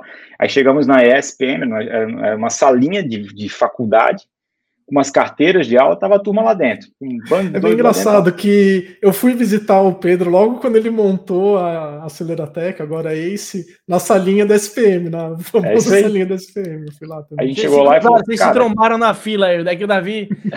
o Davi deu uma cotovelada, Davi era mais experiente na história, você era mais bicho, é. Era, mais, era o caipira, caipira. O caipira? É, e aí, e aí olhando, putz, uma salinha, isso aqui é uma aceleradora, né? Então, cara, mas é isso. E a gente gostou daquela turma ali, o Pedrão, o Chan, o Roberto, o Mike. O Chan saiu, né? Uma pena, o Chan era saiu, muito bom, é. né? Muito e aí, putz, cara, essa era a turma, gostamos deles, a gente teve conexão ali. Tá, beleza, não visita mais ninguém, é a Acelera Tech. Já decidimos quem que nós vamos botar no formulário aqui. E aplicamos. E aí, só que aí, a turma da, da, da ACE, na época se chamava Aceleratec, falou, cara, fica pré-acelerando com a gente aqui, vem para São Paulo de vez em quando, pega as mentorias aqui com a gente e tal. A gente falou, cara, por que não, né? O que temos a perder, né? E a gente fazia isso, de vez em quando ia para São Paulo, passava uns dias lá, tal, ficava no hostelzinho do lado lá, e, e, vivia lá com eles. Então, conversando com um monte de gente das turmas anteriores, e puta, troca de experiências fantásticas, conhecemos gente, cara, animal, assim, foi muito, foi muito enriquecedor, aquela pré-aceleração. aí, Ti, vocês falaram daí, a gente tem um episódio, para quem está ouvindo a gente, que vale a pena assistir, né, Davi, do Mike, que é um episódio bem emblemático, um puto empreendedor, ou é school, no sentido, um cara forte, assim, com muita bagagem, foi um dos caras que começaram a cultura de camisinha com gosto e com cheiro aqui no Brasil, o cara é um episódio bem, bem emblemático para quem quer olhar para o ecossistema né, de, de, aceleração de empresas, mais do que startup, porque tem também um, um know-how que sai desse, nesse. Desculpa, só fiz o corte para aproveitar esse gancho do episódio. Não, legal, cara. E aí, então, assim, naquele momento entrou 200 mil. Só que a gente dava, dava lucro já, então aquele 200 mil a gente meio que pagou a nossa, a nossa rotina com São Paulo tal, e fez um investimentozinho outro ali. E, e o nosso desejo era preparar a Hiper para captar uma rodada de Série A. Né? Série A no Brasil naquela época era 3 milhões de reais, 4 milhões de reais. Então a gente falava, cara, a gente tem um caminho aqui, a gente quadruplicou de um ano para o outro, está tá crescendo legal, a coisa está funcionando. É, por que não ir para uma Série A né, direto? E então nosso nosso exercício foi é, a gente foi acelerado, aí, aí fomos selecionados para Brasil, fomos acelerados pela ACE, ficamos uns 4, 5 meses em São Paulo direto, eu, eu e o Marcos, um dos fundadores, enquanto o Marinho ficava aqui em Brusque com a turma, tocando operação, de lá e tal, então já tocava meio que a coisa à distância, assim, e, e ralando e aproveitamos para fazer contato com todo mundo, assim, conhecer o ecossistema de investimentos no Brasil, que era pequeno ainda tal. Que não era nada, tomava... né? Tinha, sei é. lá, Redpoint, Monax e, sei lá, era EGF, isso. Né? EGF, tinha um, Medusa, assim. Tinha, um, tinha, uma galera que hoje toca grandes fundos, que tinha lá que era investidor anjo, participava às vezes de uma rodada. Então tal. você está falando que você estava se preparando para uma captação alta, e na época esse valor valia muito mais, né? Isso também, o, o dinheiro é. perdeu essa. É, 10, é, 3 milhões há 10 anos atrás, o que vale a 6, 7 milhões é. hoje, né? E você é. tinha também uma escassez de, de perspectivas de da onde captar esse dinheiro. Então, era um desafio do montante e, e da onde o... viria esse recurso. Da, da, da originação, e tinha um é. terceiro ponto, que era o momento do Brasil estava pré-impeachment da Dilma. Então, 2015, o Brasil estava é, é, pegando fogo e 2016 foi o impeachment. E a gente estava na rua querendo captar. Só que a gente sentava com a turma para conversar, como é que está o caixa? Não, tem caixa, está gerando caixa, está tá fluindo, só que a gente vai e passo de formiguinha. Esse dinheiro vem para a gente botar, tirar esse plano aqui e botar na mesa. E era um plano meio que uma reconfiguração na empresa, porque a gente viu que o, o momento era era a nota, a nota eletrônica ia, ia transformar o cupom fiscal em papel em cupom eletrônico, os softwares poderiam ir para a nuvem, e a gente estava a ponto de acelerar nossa, nossa expansão Brasil, assim, né? E, então, pô, tinha um monte de coisa para colocar para rodar. E aí aquele dinheiro, então, começamos a, a, correr atrás e tal, e a gente fechou a rodada em 2016. A Dilma saiu por uma porta, a gente fechou é, o... A Dilma sai num dia, sei lá, e um mês depois a gente fechou a rodada. E, cara, tava bem assim, era, era horrível o momento, assim, cara. Todas aquelas conversas de meses para esquentar, de repente friava, nem, nem resposta de e-mail vinha mais. Só um detalhe, e... né? Como essa especulação governo política lá, ela trava tudo, né, cara? É, é impressionante. A gente tá vivendo hoje essa dualidade de ano também, esse desafio de Copa ainda para dar uma recheada no jogo e, e todo mundo que tem a potência de fazer a economia girar, né? De fazer a distribuição, de girar, porque é isso, o dinheiro é uma energia sagrada e ela não é só é. sagrada, ela é vital para um país como o nosso tamanho. E, e nesse momento de tensão, ele gera essa retração e a retração mais segura é você pega o din-din, aplica e guarda. Só que isso é. para muita coisa, né? Enfim, é um. É uma. É, fica é um multiplicando dinheiro sem é. fazer muito esforço, né? Porque na época lá, se não me engano, pré, uh, o investimento pré-renda é, pré-fixado estava 16%. Então, cara, não fazia Agora tá 13, não tá muito longe também, né, Thiagão? tá, tá no, mesmo, no mesmo rolo aí. E, hum. e foi isso aí. Daí a gente captou 4 milhões na época e dali 16, 2016 até final de 2018 foi uma grande reconfiguração, né? E eu quero falar não é... mais nada, né? Vocês não levantaram mais nenhum dinheiro até o, a venda para links, né? Não, a gente estava estudando ou uma próxima rodada ou um casamento estratégico, né? Então acabou, hum. acabou que fechou a, o M&A. Ô tio, eu sei que você é um cara bom de oratório e você tem um olhar analítico, mas eu sei que você é coração também. Eu queria que você falasse da celebração disso. Vocês tiveram tempo para celebrar, porque isso é o marco. Eu fiquei imaginando você. Eu escutei algo similar do meu pai, dentro da perspectiva que você da sua mãe. Meu uhum. pai foi um pouquinho mais duro. Ele falou assim: fecha logo essa merda, velho, porque. Ele não falou merda, isso é como eu absorvi, né? Fecha logo isso, quando você quebrar, você vai me dar mais problema, vai ser mais desafiador para mim. E eu queria que você falasse como foi esse olhar paralelo da sua mãe, porque tem isso, né? Uhum. Tem um, no fundo, a fala dela é uma preocupação, alguém que não viveu isso. Mas eu queria que você falasse como foi a sua família vendo esse Thiago fora da curva, porque a figura do programador, Davi já, já era alguma coisa fora da curva, já era diferente. Não é tão o Gui não era geek, né? Era, era nerd. É, era né? nerd mesmo que levava cuecão na escola. É, pior, tomava, não era legal. não era legal, mas é. quando começava a entrar, pelo menos no ambiente seguro social que é a família, tinha uma admiração. Tinha, olha, ele tá fazendo alguma coisa que eu não sei muito bem o que que é, mas tá dando certo, tá rolando. Olha que legal, ele tem os meus clientes, olha que legal. Eu queria que você falasse como que foi a vibração, um termômetro família, porque você sempre falou que o termômetro família foi algo que foi muito importante para você, pelo menos na, na fase mais jovem. Eu queria que você falasse como foi esse acompanhamento e essa força da família durante esse, esses dois anos aí, em termos até, o, até a captação, né? Legal. Cara, assim, acho que o, o eu sempre digo que a, a, a, principal rede de apoio do empreendedor tem que estar dentro de casa.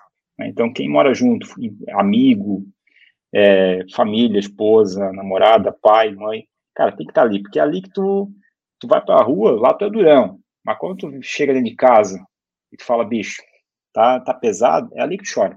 É ali que. Ali não tem holofote, não tem ninguém te vendo. É ali, ali é tu e tu. E aí, essas pessoas são as pessoas que te dão a, a força, né? Meu pai e minha mãe sempre foram minha grande plateia, assim. Né? Sempre.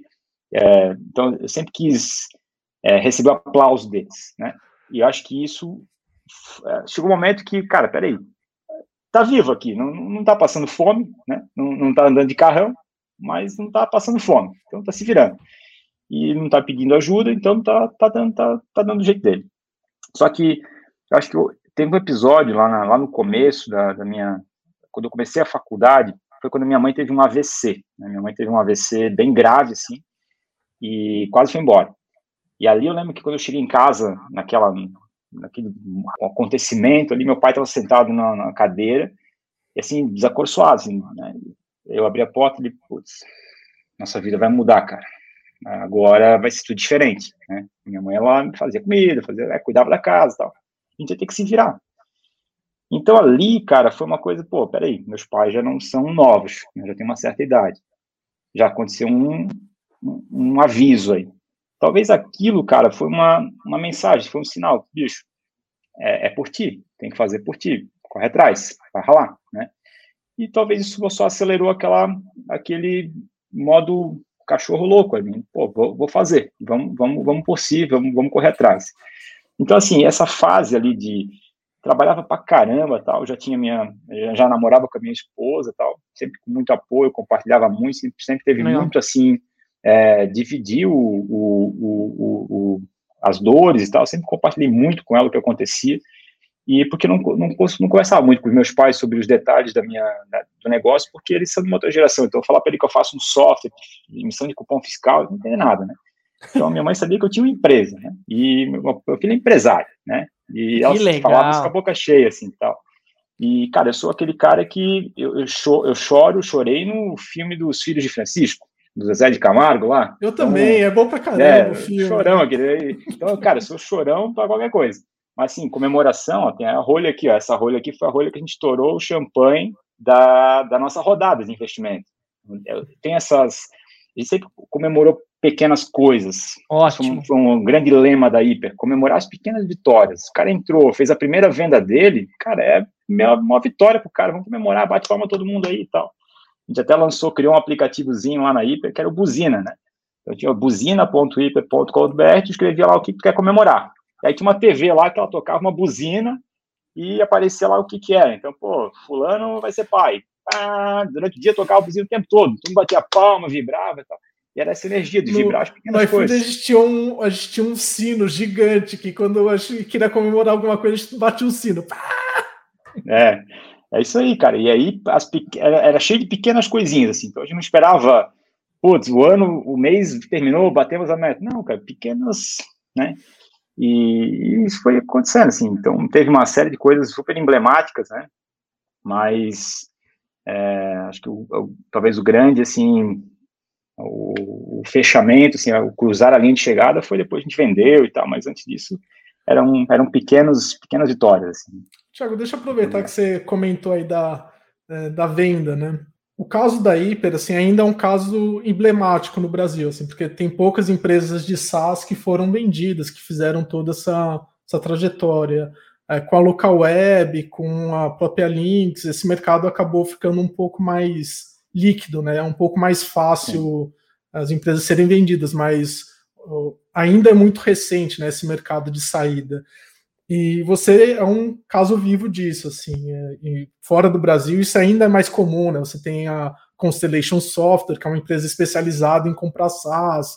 Então, isso ainda no Brasil é um pouco novo. É, agora você tem a, a Nuvini, que compra também empresas de SaaS.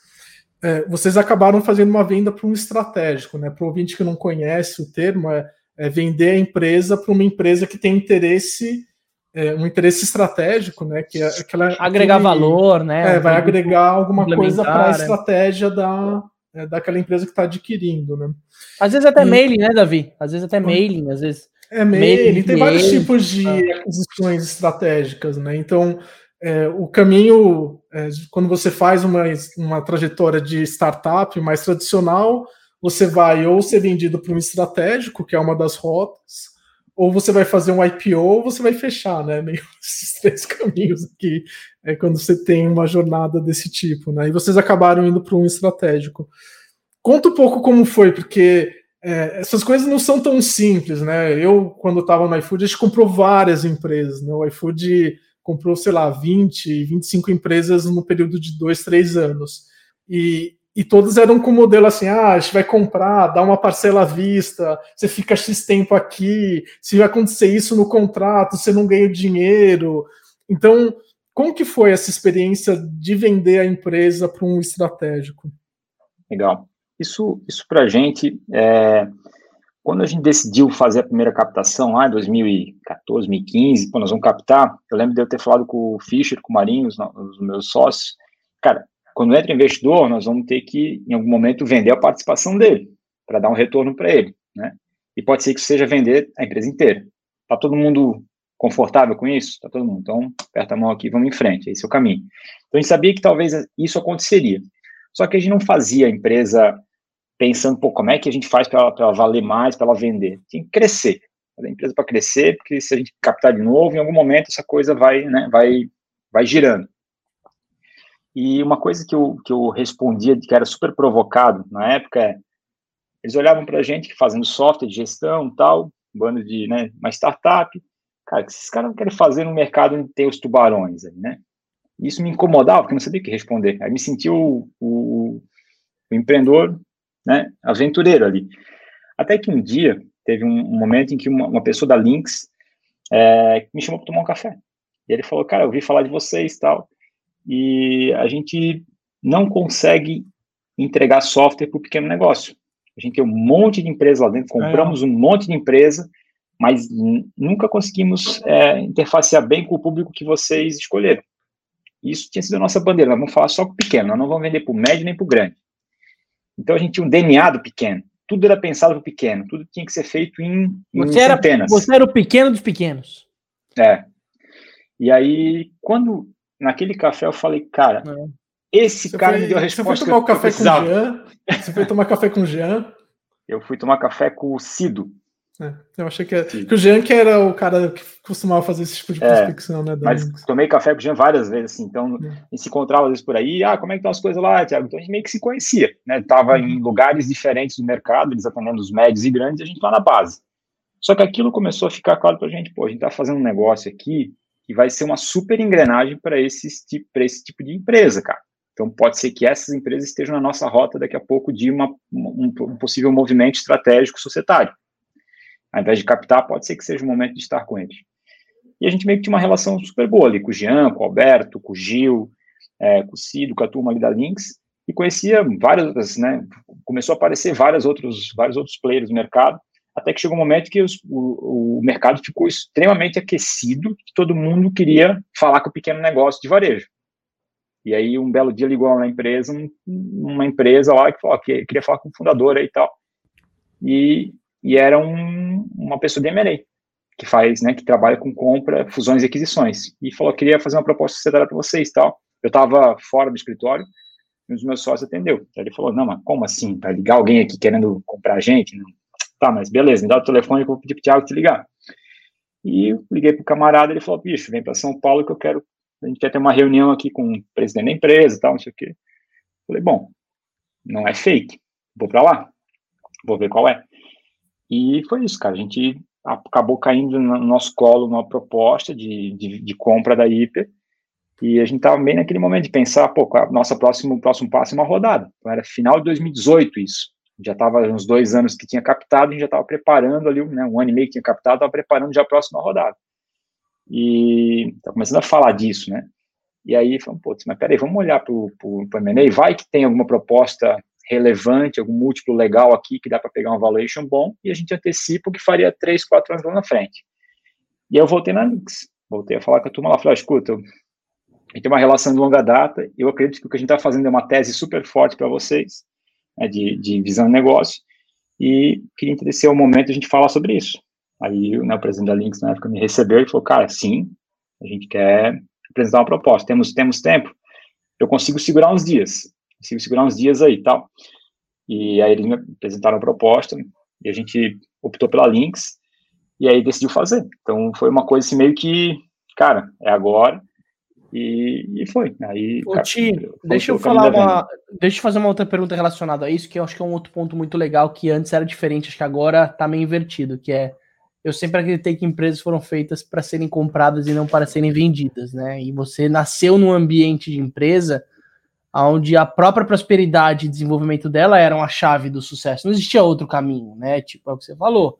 Seja hoje visto de uma forma pequena, às vezes, mas é isso, eu preciso crescer com as minhas próprias pernas, porque não tem uma outra perspectiva além do dinheiro da mãe, dos amigos, sei lá, ou do, ou do, do financiamento de banco que hoje em dia é inviável, né? Hoje os valores de banco são, são quase surreais, né? Pelo contrário, só às vezes o sócio mais caro são esses, essas é. frentes, mas eu queria que você falasse um pouco porque você acompanhou essa, essa evolução de um mercado que nasceu para criar coisas incríveis e no meio do caminho se perdeu muito em criar coisas para serem vendidas, né? Então, tipo, a empresa nem saiu do papel, já tem um valuation ali X. Começou a nascer, já tá rodando, o cara já tá pensando em fazer M&A, né? Tipo, então às vezes a pessoa ela começa a fragilizar, a drenar, e isso muda a perspectiva. Porque quando você faz um negócio para você, você vai valorizar mais o investimento, você vai olhar mais o qualitativo, você vai olhar outros vetores, além de atrofiar, cortar custo, focar no que está dando resultado, a chance de dar certo é muito menor. Mas eu queria que você falasse um pouco disso, não só da sua visão, porque você tinha sócios, isso é um assunto super legal. O Ti tem uma visão, os sócios têm outras visões. Eu queria que você falasse um pouco dos conflitos e dos desafios dessas etapas de evolução. Não, uhum. não, é, não é glamuroso só passar por uma rodada de investimento. Você paga um preço ali. Tem um lugar que você vira meio que funcionário, gestor daquele fundo, você precisa prestar conta, opa, perder um pouco de autonomia, opa, cobrança maior entre os sócios, uma coisa é vocês como amigos se resolverem, aí depois eu queria que você falasse quais foram os momentos conturbados da relação societária em relação a essa evolução de um negócio que começou a ter perspectiva de venda. Falou, opa, então quer dizer que ser pequeno do pequeno tem um diferencial, que às vezes a forma de eu vender é ser papado por um concorrente. Como que é? Como que é internamente esse ambiente de vocês como sócios? Legal. Assim, particularmente eu com os meus é, dois sócios fundadores, o Fischer e o Marinho, cara, são grandes irmãos para mim, assim, são, somos super uh, alinhados, a gente, cara, foi centenas de vezes que a gente é, inflamou nossas conversas e tal, discutindo aqui, quebra ali, mas um minuto depois, conversando normal, no corredor, tudo certo, é, o importante era levantar da mesa com o assunto resolvido. Então a gente sempre teve muito alinhamento, assim, cara, o próximo passo, vamos para cá, vamos para lá, todo mundo ouvindo, conversando e tal. É, é, obviamente, né, cada um com, com a sua, né, com o seu papel, é, mas a gente sempre teve muita assim, confiança, muita harmonia entre a gente. E aí depois entram os, os investidores, e aí requer um outro tipo de, né, então tem que ter uma relação que é aquela, né, uma camada um pouco mais, mais institucional, assim. E o que a gente fez dali, talvez foi positivo demais, é, é, é implementar governança de cara. Então, quando os investidores entraram, a gente montou conselho, a gente tinha reunião mensal, a gente enviava reporte, fazia tudo como o protocolo manda. Tinha conselheiro externo, tal, era auditado. Que protocolo então, que assim, mandava? Qual que é o protocolo que vocês seguiam? A gente assim, enviava, enviava informações para a reunião de conselho. Eu digo como, como fazia... o protocolo manda, é tipo assim, qual eram as, as referências de vocês nesse lugar, né? É, a gente tinha que, sei lá, que seguir um pouco a cartilha da SA, da, né, da, da Legal. que a lei, o, o, o, figurino tem um padrão, assim, a seguir, né, então a gente meio que, porque assim, tem, tem gente que cria conselho, mas é aquela coisa meio, beleza, para cumprir tabela.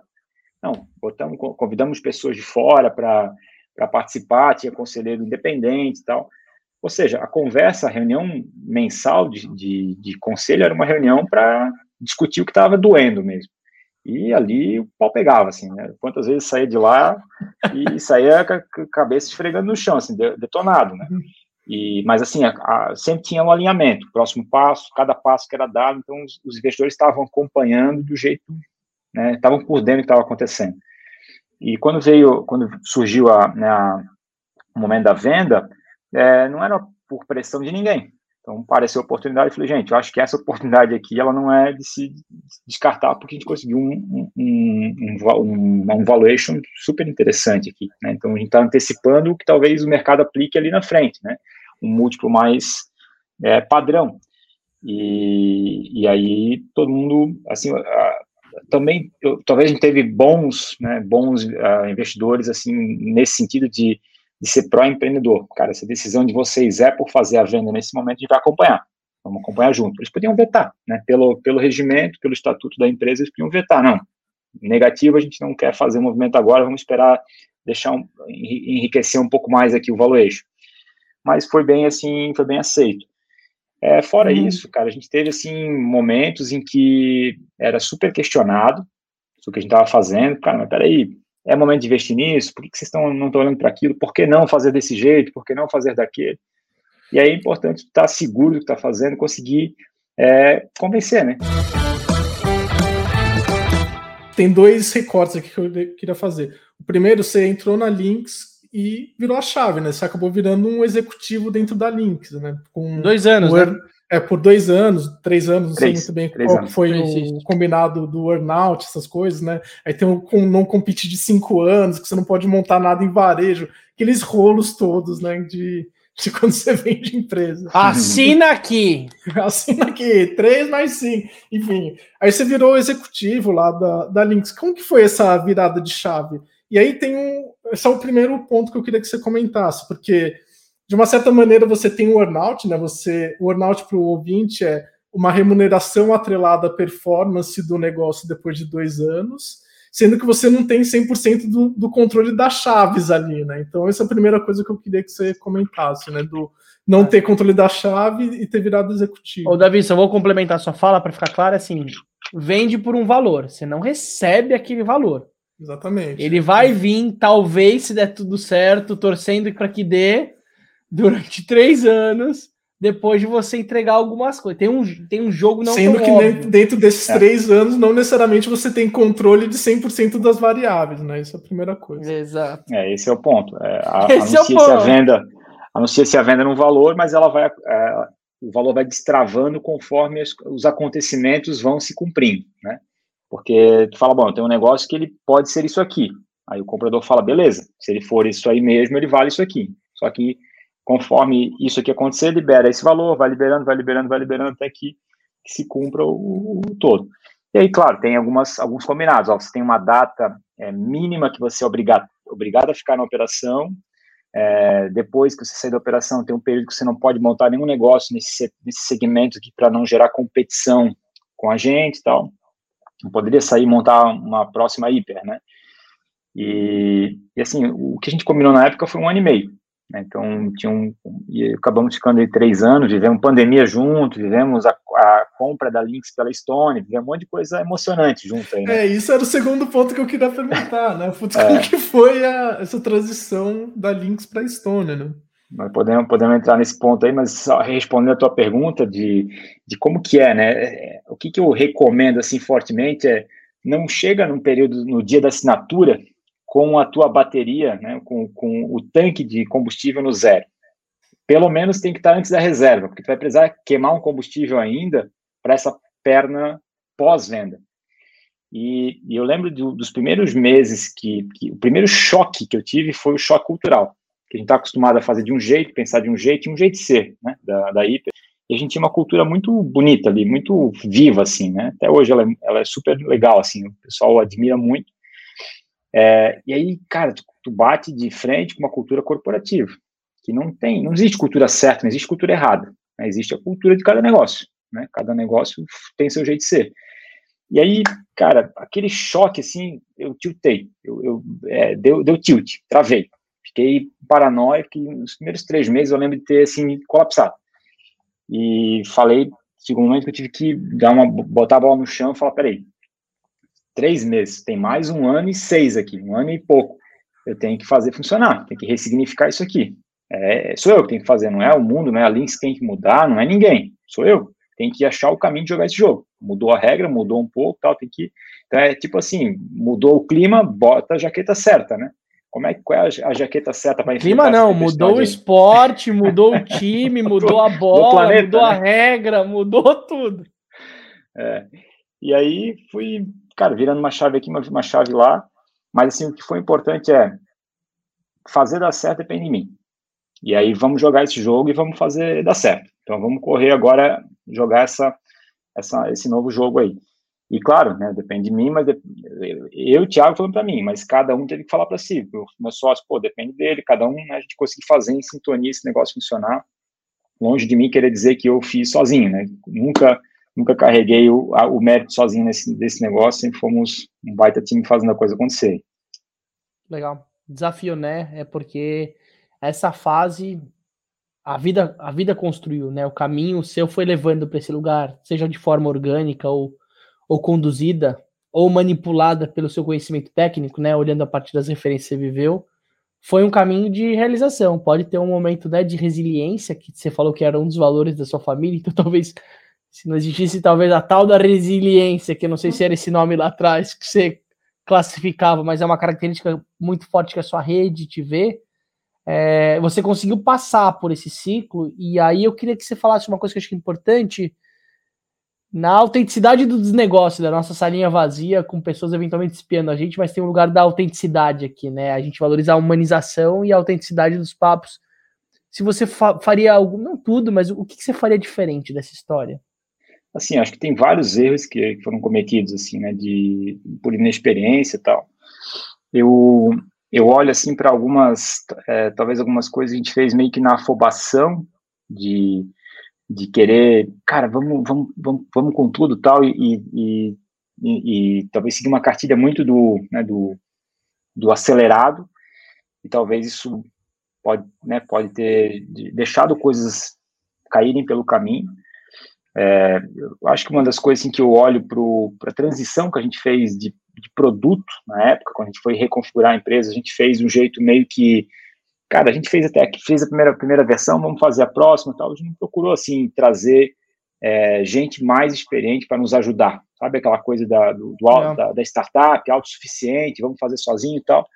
Talvez a gente teria feito alguma coisa um pouco mais profissional nessa transição. Né? Tem teve várias coisas que teve que refazer depois. Acho que isso foi uma das, uma das coisas que eu olho assim. E tem os pequenos erros. Eu sou, eu sou adepto da, da visão de que, pô, se eu tivesse feito, se a gente tivesse feito tudo errado, a gente não estava aqui, né? E se a gente tivesse feito diferente, talvez a gente estava em outro lugar. Pode ser melhor, pode ser pior, mas estava em outro lugar. Então, acho que a jornada ela foi é, viveria ela de novo, né? Talvez faria uma coisa ou outra aí é, um pouquinho diferente. Acho que o principal é trazer gente mais sênior, é, quando a gente tinha um pouco mais de condição, virar um pouquinho a chave, se permitir, sabe, trazer gente um pouco mais sênior no momento que a gente captou ali. É, e olhando hoje a forma como foi feita a venda da Hiper, é, eu até brinquei esses dias falando com, com um amigo, falei, cara, eu, o Anjo da Guarda me acompanhou, tá? Porque eu podia ter feito tanta merda, eu não, não peguei assessoria de ninguém, né? A gente foi, no peito, na raça, fazer a, a, a, saída, fazer a negociação inteira. Então, sentava com os caras, negociava, tal, tinha advogado, um time de advogadas maravilhosas ali, que, nossa, foram parceiríssimas nossas, mas não tinha um advisor de, de M&A. Então, pô, tinha que sentar com a turma da Lynx para negociar tal, e voltar, tal, dia, vai documento, vai documento, revisa, aí fazer aquela call mais ranzinhos, aquele, ah, aquela, tá 24 de dezembro negociando coisa, aí para casa, cansado, assim, tava, né, e, e deu, deu boa, né? Mas podia ter dado tanta, feito tanta cagada aí. Então, se eu fosse fazer diferente, faria, cara, eu ia buscar um advisor hoje para poder, primeiro, é, não viver aquela carga sozinho, porque a gente não sabe o quão claro, pesado pode emocional ser. muito pesado, né? Pesadíssimo. E para ter alguém que tem experiência, porque naquele momento ali na mesa era o Thiago, histórico, zero vendas de companhias, e do outro lado era um outro profissional que tinha dezenas de vendas de, de, compras e vendas de companhias no seu, no seu currículo. Então, olha, olha a diferença de, né, é, de, de, negócio, de, de, conhecimento aí. Então, cara, se, se, se tiver, quisessem jogar sujo comigo, talvez teria caído por, por falta de conhecimento. A sorte que estava negociando com gente séria, correta, que legal. mas é, talvez seriam os dois pontos principais, assim, que eu olho de maior magnitude. Quando, quando eu saí do iFood, uma das coisas que eu das primeiras coisas que eu fiz quando eu fui é, fazer a minha saída foi fui procurar um advogado e eu falei assim, putz, isso daqui é a movimenta maior, um, provavelmente uma das maiores movimentações financeiras que eu vou fazer na minha vida. E aí eu fui e contratei um, um advisor para me ajudar na transição da saída, assim. E, e todas as empresas que eu é, costumo aconselhar que vão fazer algum processo de M&A, eu falo assim, contraste um advogado e uma empresa de M&A. E aí todo mundo fica assim, ah, não, mas será que eu tenho que contratar esse cara caro, não sei o que. Eu, cara, vai, contrata, porque é a maior movimentação financeira que você vai fazer na sua vida. Você, você não vai lá e pesquisa para comprar uma televisão ou para comprar um carro, não faz sentido você não pedir uma ajuda é, de alguém especializado para te ajudar nesse processo de transição, que é um processo super difícil. Deixa eu. A gente está já chegando aqui no finalzinho do papo, e eu não queria é, terminar a nossa conversa sem falar um pouco do momento que você está vivendo agora, né? Que é esse momento de transição do pós-saída, né? Que é esse momento do, do sonho aí de todo empreendedor. Faz quanto nessa... tempo, Ti, que você está nessa, nesse respiro, nesse vácuo aí, desse momento que você está vivendo? Eu, eu comecei a desenhar assim, a minha saída lá em fevereiro. Né? Então, eu já estou desde fevereiro tirando o pé. Em abril, eu anunciei para o time, a gente realmente passou o bastão, então eu saí totalmente de campo. E agora, dia 30, assinei minha saída total, fiquei de conselheiro esse período todo ali da, da turma que assumiu. Então, foram, uns, assim, uns quatro meses mais soft, assim, né? Ou seja, a simbiose empreendedor, cofundador e negócio, ela foi, o bilical foi cortado, é isso? Oficialmente. Foi, foi. E agora? Dia 30, mês passado. Dia, é, dia 30 foi faz aí poucos dias aí, né? Uau. E, e, mas eu estava desde a, meados de abril é, já fora da operação total, né? a turma já estava tocando full é, time. Total lá. mais ou menos, né? Total com, Não, assim, bem... de história. É, acaba, acabava tendo assim um, um, uma interação ou outra, mas o que a gente combinou assim foi, cara, tem que sair de campo, senão inevitavelmente a bola vem parar no nosso pé. Então tem que sair de campo e não é nem assim, é, tem que estar tá lá como o, o preparador de goleiros lá no, no, no, banco de reserva, nem como técnico. Né? Não pode ficar dando instrução. Tem que ficar lá, putz, o cara tomou um frango, qual foi minha que não preparei direito, né? E deixou lá dar um, dar um toque. É, mas é, não podia estar, tá, estar, tá, estar no campo ali. Então a turma estava tocando bem. E foi quem assumiu no meu lugar foi o um funcionário, né, uma pessoa que entrou na Hiper quando a gente captou lá, uma pessoa muito querida pela gente, Cleitão, e entrou como controller e agora CEO da, da companhia. Tá? Um dos fundadores ficou, o Marinho ficou, né, o Fischer saiu. E, mas assim, o, o momento que eu estou vivendo é a primeira vez que eu vivo isso na minha vida inteira. Né? Eu não, não, tive momento de ficar desempregado, de ficar, de ficar entre safra, né? Eu, quando eu saí da, da van para ir, eu já estava tocando, então foi meio que desembarcar de um vagão e pular no outro já correndo, né? E agora, daí parei um pouquinho e quis colocar algumas coisas em prática. Então, eu tô replanejando aí um pouco, estou estudando um pouquinho sobre o momento sabático, entender um pouquinho o que eu vou fazer. É, tem algumas definições já claras na minha cabeça, assim, acho que o que eu, eu quero poder colocar em prática algumas coisas que... Aí, ó, fazendo de camisa 10, legal, obrigado, Cléber. Assim, eu, eu, não, eu, não devo, eu não devo empreender uma nova startup agora de cara. Isso é uma coisa que eu decidi, assim, não vou empreender no calor, o sangue está quente, parece que é empreender, né? É, poderia fazer qualquer coisa.com para dizer agora eu sou o CEO de qualquer coisa.com aqui, mas eu quero, eu quero, eu, eu, quero seguir a mesma premissa que eu segui de jogar com o coração na ponte chuteira. Então, quando eu me que apaixonar legal. por alguma coisa, eu vou embarcar. Pode ser que demore três anos, quatro anos, cinco anos, o que eu quero agora é olhar para vários mercados. Então, vou me envolver em alguma coisa que, que tem aí né, relação com vários tipos de negócio. Estudei alguma coisa, talvez, em venture capital, né, investimento, não é muito, talvez, o. Estou olhando alguma coisa em M&A, talvez alguma coisa, né, ou alguma coisa mais a linha, linha estratégica, assessoria mais estratégica para alguns negócios, olhar um pouco mais nesse sentido. Uma segunda perspectiva, eu quero estar conectado com alguns negócios, talvez como conselheiro, poder me envolver em uns dois ou três negócios para para poder ajudar, me envolver em outros, em outros segmentos que eu tenho um carinho, assim, uma coisa que algum, algum laço comigo. E um terceiro ponto que esse eu quero deixar que o mundo me encontre, assim, não, acho que não, não, se procura tão, tão ativamente, não sei, não tenho tanta é, visão disso, que é o lado mais impacto social. Quero poder me, me, me conectar com alguma coisa nesse sentido. E, assim, eu não fui um cara que vivi grandes perrengues na minha vida, né? Tive um cara iluminado aí que nunca, né, graças a Deus, tive uma condição de vida legal, assim, né? É, nunca tive muita grana, mas é, não, não, vivi, assim, próximo de amigo, pô, de, de gente com, com grande, grandes perrengues, assim, né? Então, eu quero poder, com o tempo, conhecer coisas nesse, nesse, sentido, para poder, daqui a pouco, me envolver em algo também, para fazer um give back aí que, que, tenha, que tenha significado para mim, sabe? Todas elas têm que ter tem que brilhar meu olho, não, não fazer para cumprir tabela. Deixa eu, eu vou fazer aqui um pouco do, do como foi um pouco minha transição até para o ouvinte que tenha curiosidade de saber um pouco como que é a jornada após, após saída, assim. Então, primeira coisa para mim, eh, principalmente foi, puta, como que você organiza a parte financeira, né? Porque você sai com um montante financeiro e é um caos, né? Você de repente cai X dinheiro na sua conta, você não sabe nem o que fazer com aquilo. Então, é, eu tive a sorte que algumas pessoas do iFood já tinham saído, então acabei entrando junto com eles. No, a gente tem uma estrutura de multi-family office que gerencia a nossa é, a parte financeira. Mas, cara, esse, esse, organizar a parte financeira foi fonte de um estresse durante de seis meses a um ano da minha vida. Assim, eu, putz, eu ficava arrancando o cabelo. Aí a segunda parte que, que dá uma, um desespero, assim, é, putz, legal, eu não sou mais o Davi do iFood, né? Quem que eu sou? Aí você cai em umas crises existenciais malucas, assim. Então aí eu já estava fazendo terapia fazendo algum tempo, aí intensifiquei a terapia porque eu entrei num, num processo muito maluco na minha cabeça de é, de identidade mesmo, né? Porque você vive tão intensamente um negócio e de repente você não, mais, não tem mais o vínculo com aquele negócio, é um negócio muito maluco para a cabeça. E aí, é, depois de um ano e pouquinho, mais ou menos, que foi esse a parte financeira e, e essa organização da cabeça, eu, aí eu comecei efetivamente a pensar em empreender.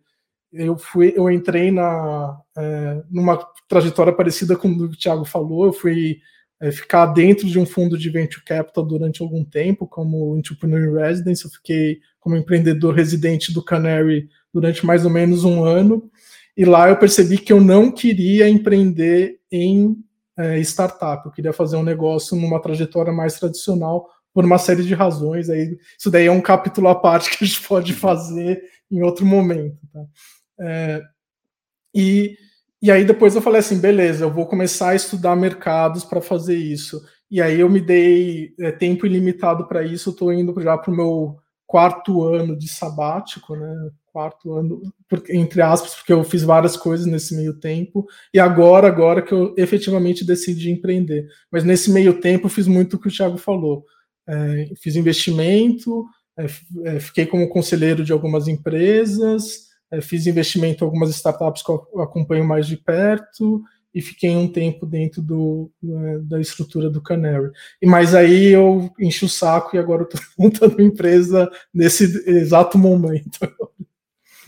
É isso aí. É, e tem uma perspectiva, né, Ti, desse lugar de carreira mais líquida, né? Eu adorei ouvir isso do seu processo. Acho que você tem uma maturidade de vida que vai além da do LinkedIn, né? Você viveu coisas talvez um espaço de uma hora e meia não não deu o privilégio da gente ouvir, que não é um o jogo mais simples é, e nem necessariamente é mais complexo, é o que você escolheu viver, né? Então tem um lugar que você aceitou muito bem. Esse respiro é necessário, mas tem mais do que um lugar de respiro, como a baleia que respira e volta para o mesmo lugar, né? Que é essa afobação de querer fazer é. por fazer é entender o que, que eu tenho para deixar para o mundo, além de uma perspectiva de criar, né, Davi? A gente já conversou isso, tipo, o iFood 2, ou criar algo que se compare, né, com o que você já fez. Senão sempre vai ser uma comparação que vai gerar sempre uma frustração, porque não é um segundo capítulo da mesma história, é uma outra história, né? Então tem esse lugar de decantar e deixar o corpo sentir e ele falar por si só coisas que talvez ainda não estão à flor da pele, ainda não reverberaram para você, por isso que o autoconhecimento é uma base fundamental, né? O Davi mergulhou super forte nesse processo. O desnegócio não deixa de ser para ele, não só para ele, mas para mim também, um, um espaço de escuta muito importante para tomar cada vez mais com, como clareza que o próximo ciclo tem que ser mais do que o eu, tem que ser muito nós, né? Então, pô, uma potência como empreendedor, um cara que representa Brusque, não só o nosso querido é, figura da van. Tem o Tiagão, que é um cara que representa uma força dessa nova geração. Não pode pegar agora esse patrimônio, como a gente falou, que você construiu, mais do que o patrimônio material, mas o, o patrimônio intelectual, né? As, as cicatrizes. Existe uma resiliência que está por trás da sua camiseta, que talvez não necessariamente você vai abrir sempre, mas ela tem uma beleza também. A, a gente valoriza isso muito no desnegócio, né? Que fragilidade é diferente de vulnerabilidade, né? Mostrar vulnerabilidade, que é mostrar esses lugares, às vezes é o que mais te vai te fortalecer nesse ambiente que você vai viver. Seja ele no pessoal, seja ele no profissional, né? Então, ter uma pessoa que tem uma clareza das coisas e, e transmite uma segurança, como criar algo a mais, pô, depois falar de orgânico solidário com você, né? Mas a gente trazer uma perspectiva de gente que tá afim de fazer, cara, isso é necessário para esse momento da, né? A gente abriu a internet, né? Agora a gente está na transformação mais do que digital, a gente está na transformação de modelo social, né? É. é. o que é impacto social virou filantropia, o que é filantropia virou isso, né? Gente tem alguns episódios muito bons, né, Davi, que a gente gravou, que falam sobre esse território, que hoje ele não é mais separado do mundo corp. Cara, e o mundo corp também não dá para ser ele, porque é uma outra parada. Muito legal, me, me deixa uma, uma motivação. Alguém que vem da tecnologia, que é programador, que é isso, que é aquilo, que podia estar. Tá no ambiente mais Faria Lima, no sentido pejorativo da história, né? Um sentido mais uhum. blocado no dinheiro, ter uma ambição maior. Então, isso, pô, isso me dá um, um afago no coração para o nosso final do episódio. Tem finais de episódios são mais complexos, né? Da visão. A gente vai achar motivos de esperança aqui, mas tia, acho que você deu uma bela de uma lacrada. Antes de fechar o episódio, às vezes eu queria fazer a pergunta-chave ah! de, um, de um dos nossos patrocinadores, que, Tiago, como que era seu sono durante a hiper e como é seu sono hoje? Cara, legal. Eu, eu, eu, assim, eu tive momentos bem intensos, assim, de, de perturbação, assim, de, né, de, mas eu sempre procurei é, me desconectar para poder, assim, não, não, não detonar o, o, né, o, o físico, assim. Né? Então, teve momentos, eu, eu comecei a correr, corredor aí, por causa disso, até para encontrar uma válvula de trabalhar, assim, a cabeça e tal. E, então, assim, acho que eu nunca tive é, aquela aquela loucura de ficar muito tempo sem dormir ou ficar perturbado. Obviamente, vários períodos a gente fica mais aquele sono mais agitado assim. Durante a pandemia foi o período mais maluco, insano, sei lá, como a gente pode rotular isso aí de ficar assim pirado mesmo. Mas tinha uma época que eu, que eu assim, no começo, que eu uh, acordava durante a noite falando coisas. Né? Então, a minha esposa tem vários episódios em assim, que ela ah, tu acordou essa noite perguntando para mim qual era a senha do portal. Que portal, mas que, que senha? Não, tu acordou e ficou me perguntando isso, né? E outro dia, pô, tocou, perguntou se eu tinha fechado o caixa, não sei o que, tal. Então, umas coisas assim, sabe, de, da, da cabeça não parar. Mas, é, graças a Deus, assim, nada que, que me, me, levou muito próximo da lona.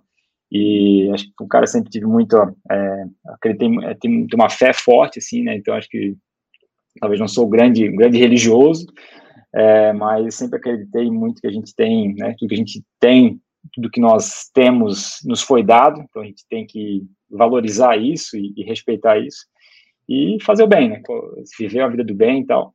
É, acho que essa esse ponto aí talvez me, me, permitiu poder botar a cabeça no travesseiro e dormir tranquilo, assim, né? Embora empreendedor nenhum dorme tranquilo 365 dias por ano. Talvez dá para dá acumular boas histórias de, de sonos perturbados.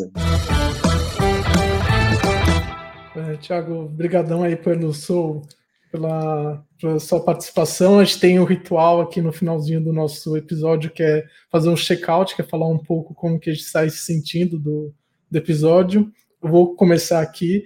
Tiago, antes de mais nada, muito obrigado aí por ter aceito o convite. A gente tem histórias muito parecidas, assim, é muito legal ver é, alguém que é, passou por uma jornada parecida com a minha, assim, então é, eu saí do iFood também, eu tinha 35, 36 anos, então mais ou menos a idade que você é, saiu, a gente teve mais ou menos na mesma é, jornada ali, no mesmo período de, de ecossistema de startups, então é muito legal ter é, conhecer você e conhecer pessoas que têm uma história parecida, e eu fico muito otimista, assim, dessa geração nossa, nessa geração do, de, da safra de 2012 ali, 2011, é, que vai fazer muita coisa legal é, relacionada com impacto. Acho que tem uma galera que está saindo aí que vai fazer coisas muito legais em educação, é, em coisas relacionadas com o meio ambiente. Acho que vai ter, vai ter uma geração de empreendedores que vai sair dessa safra para fazer coisa muito legal. E eu saio desse episódio muito otimista com o que vai vir, assim, de dessa galera que pensa com essa cabeça de escala, né, de startup, de tecnologia, para resolver grandes problemas sociais. E é um pouco a minha cabeça do que eu tenho é, querendo, que eu quero fazer agora. E eu acho que várias pessoas estão com essa mesma cabeça. Então, eu tô, saio desse episódio muito otimista e muito grato aí de estar com o Aziz em mais um papo aí. Episódio 51, Aziz. Muito bom. Não vamos pedir patrocinador de 51 porque não é desnegócio, né? Cachaça aqui não não sei se funcionaria muito bem esse tipo aí. A impressorinha da Calunga já foi pro cara do. O Davi já rematou ela no já Mercado Livre, né? Que ficava ali na mesinha dele, para quem não tá vendo, mas ele tinha uma impressorinha multifuncional maravilhosa. Ela segue mas, aqui. Mas enfim, muito bom, gente. Adorei. Checkout meu, tipo, você fechar, lacrar com chave de ouro. Na verdade, grato pela sua participação. É, Davi, grato pela conexão de rede super sagaz, de ter conectado Ti com o nosso espaço. É, a gente tem um pouco desse lugar, né? De quem é o perfil do empreendedor de negócio, ou empreendedora de negócio, né? Mais de 10 anos, é, tem uma causa, vem de um, de um processo de resiliência, tem alguns padrões. Ele ama o que faz e valoriza uma entrega com eficiência. Acho que tem um olhar dessa nova geração que é algo que não aparece tanto aqui. Então eu queria valorizar esse lugar desse nível de clareza e consciência que você tem do negócio ser uma parte, né, uma plataforma para sua vida, né? E aí cada etapa da vida você tem um, um, um tipo de objetivo no jogo. Então eu vejo, tô no mesmo lugar de otimismo, dessa capacidade de realização que tem vários lugares que de certa forma às vezes é muito dispersa, muito dispersa para problemas muito mais complexos, né? Do que às vezes programar um, um sistema que nada contra a complexidade do seu sistema, mas o sistema humano hoje como sociedade tem um problema bem complexo. Então saio otimista, saio grato em ter te conhecido e saiu a fim de, de estender esse papo, na verdade, né? Acho que é sempre esse lugar. É a desculpa verdadeira para conhecer pessoas e a gente bater um papo. Então é isso. Grato ao nosso papo, adorei. Boa, muito legal. Acho que para mim, para mim tem um tem um efeito é, de se conectar com pessoas é, de valores muito nobres. Acho que tanto a história do Davi quanto a do Aziz, eu pesquisei um pouco aí antes de, de da gente estar junto aqui e, e gente é, que é carne e osso, gente, ser humano mesmo, né? Então, eu me lembro, assim, do, do, da, de uma preocupação, pô, deixa eu entender como é que é a, o, o, protocolo da, da conversa e tal. Não, é, é como eu tô, né? Como eu tô aqui no meu dia a dia, então, é, sem, sem se preocupar com, com parecer outra pessoa na frente da, das câmeras e tal. E, então, é, é, muito bom estar conectado com gente assim, acho que esse é um, é um ponto legal. E, principalmente por é, estar num podcast ou num, num, eu até postei que é muito mais do que um podcast daqui, né? Acho que tem é, é transformador ouvir ouvir várias né, vários episódios sensacionais assim de coisas que putz, abriram muito a minha cabeça. Então tem um efeito muito além do, do podcast em si e principalmente por ser algo fora do, do, do trivial, não é mais do mesmo. Então aqui nós estamos diante de algo que, que prova a cada episódio que não existe mais do mesmo. E aí eu gosto de trazer aqui uma frase que estou ajudando a eternizar, que é de um empreendedor que eu admiro muito, que é o Beto Carreiro, o cara criou o Parque Beto Carreiro, né, aqui em Penha, uma cidade super pequenininha, fez um negócio maravilhoso ali, que, e, e ele falava, né, antes de morrer, ele falava que o mundo nunca é, vai dever nada para os normais. E é uma frase que ela é super impactante, né, acho que quanto mais a gente, a gente ousa querer fazer alguma coisa diferente, é daí que a gente vai ter lá alguma, alguém um dia dando um, um agradecimento verdadeiro pela, né, pelo impacto que a gente causou. Acho que esse é, o, é, é a importância de fazer coisas não triviais e aqui eu estou diante de dois empreendedores que têm muito claro essa, essa, esse valor também. Muito bom. E para você que chegou até aqui, né, da visão, quer conectar com o Thiago, não conseguiu, ficou meio tímido em mandar uma mensagem no LinkedIn Inbox. Desnegócio também é plataforma de conexão humana para fazer negócio, entender novas perspectivas. Ó, quem sabe achar um conselheiro super legal para sua iniciativa. Então a gente está aqui para fazer esse ponto. E mais que isso, episódio bom a gente compartilha, né? Aqui a gente não, não tem o botãozinho de pagar para pergunta, né? Como concorrentes vizinhos aí. Aqui, meu, você quer compartilhar, quer perguntar, o campo está aberto, mas compartilha esse episódio, que isso é uma coisa legal que a gente tem feito, a gente tem sentido a importância de coisa boa, a gente compartilha. Então, às vezes a fala do Thiago pode impactar alguém na sua rede. Então faz esse movimento porque ele é sempre bom, né? Essa força da, da formiguinha, né? Essa coisa da rede sólida, ela faz com que coisas especiais aconteçam e, e, e se materializem, né? Enfim, valeu, gente. Boa. Valeu, obrigado pela, pelo convite, uma honra.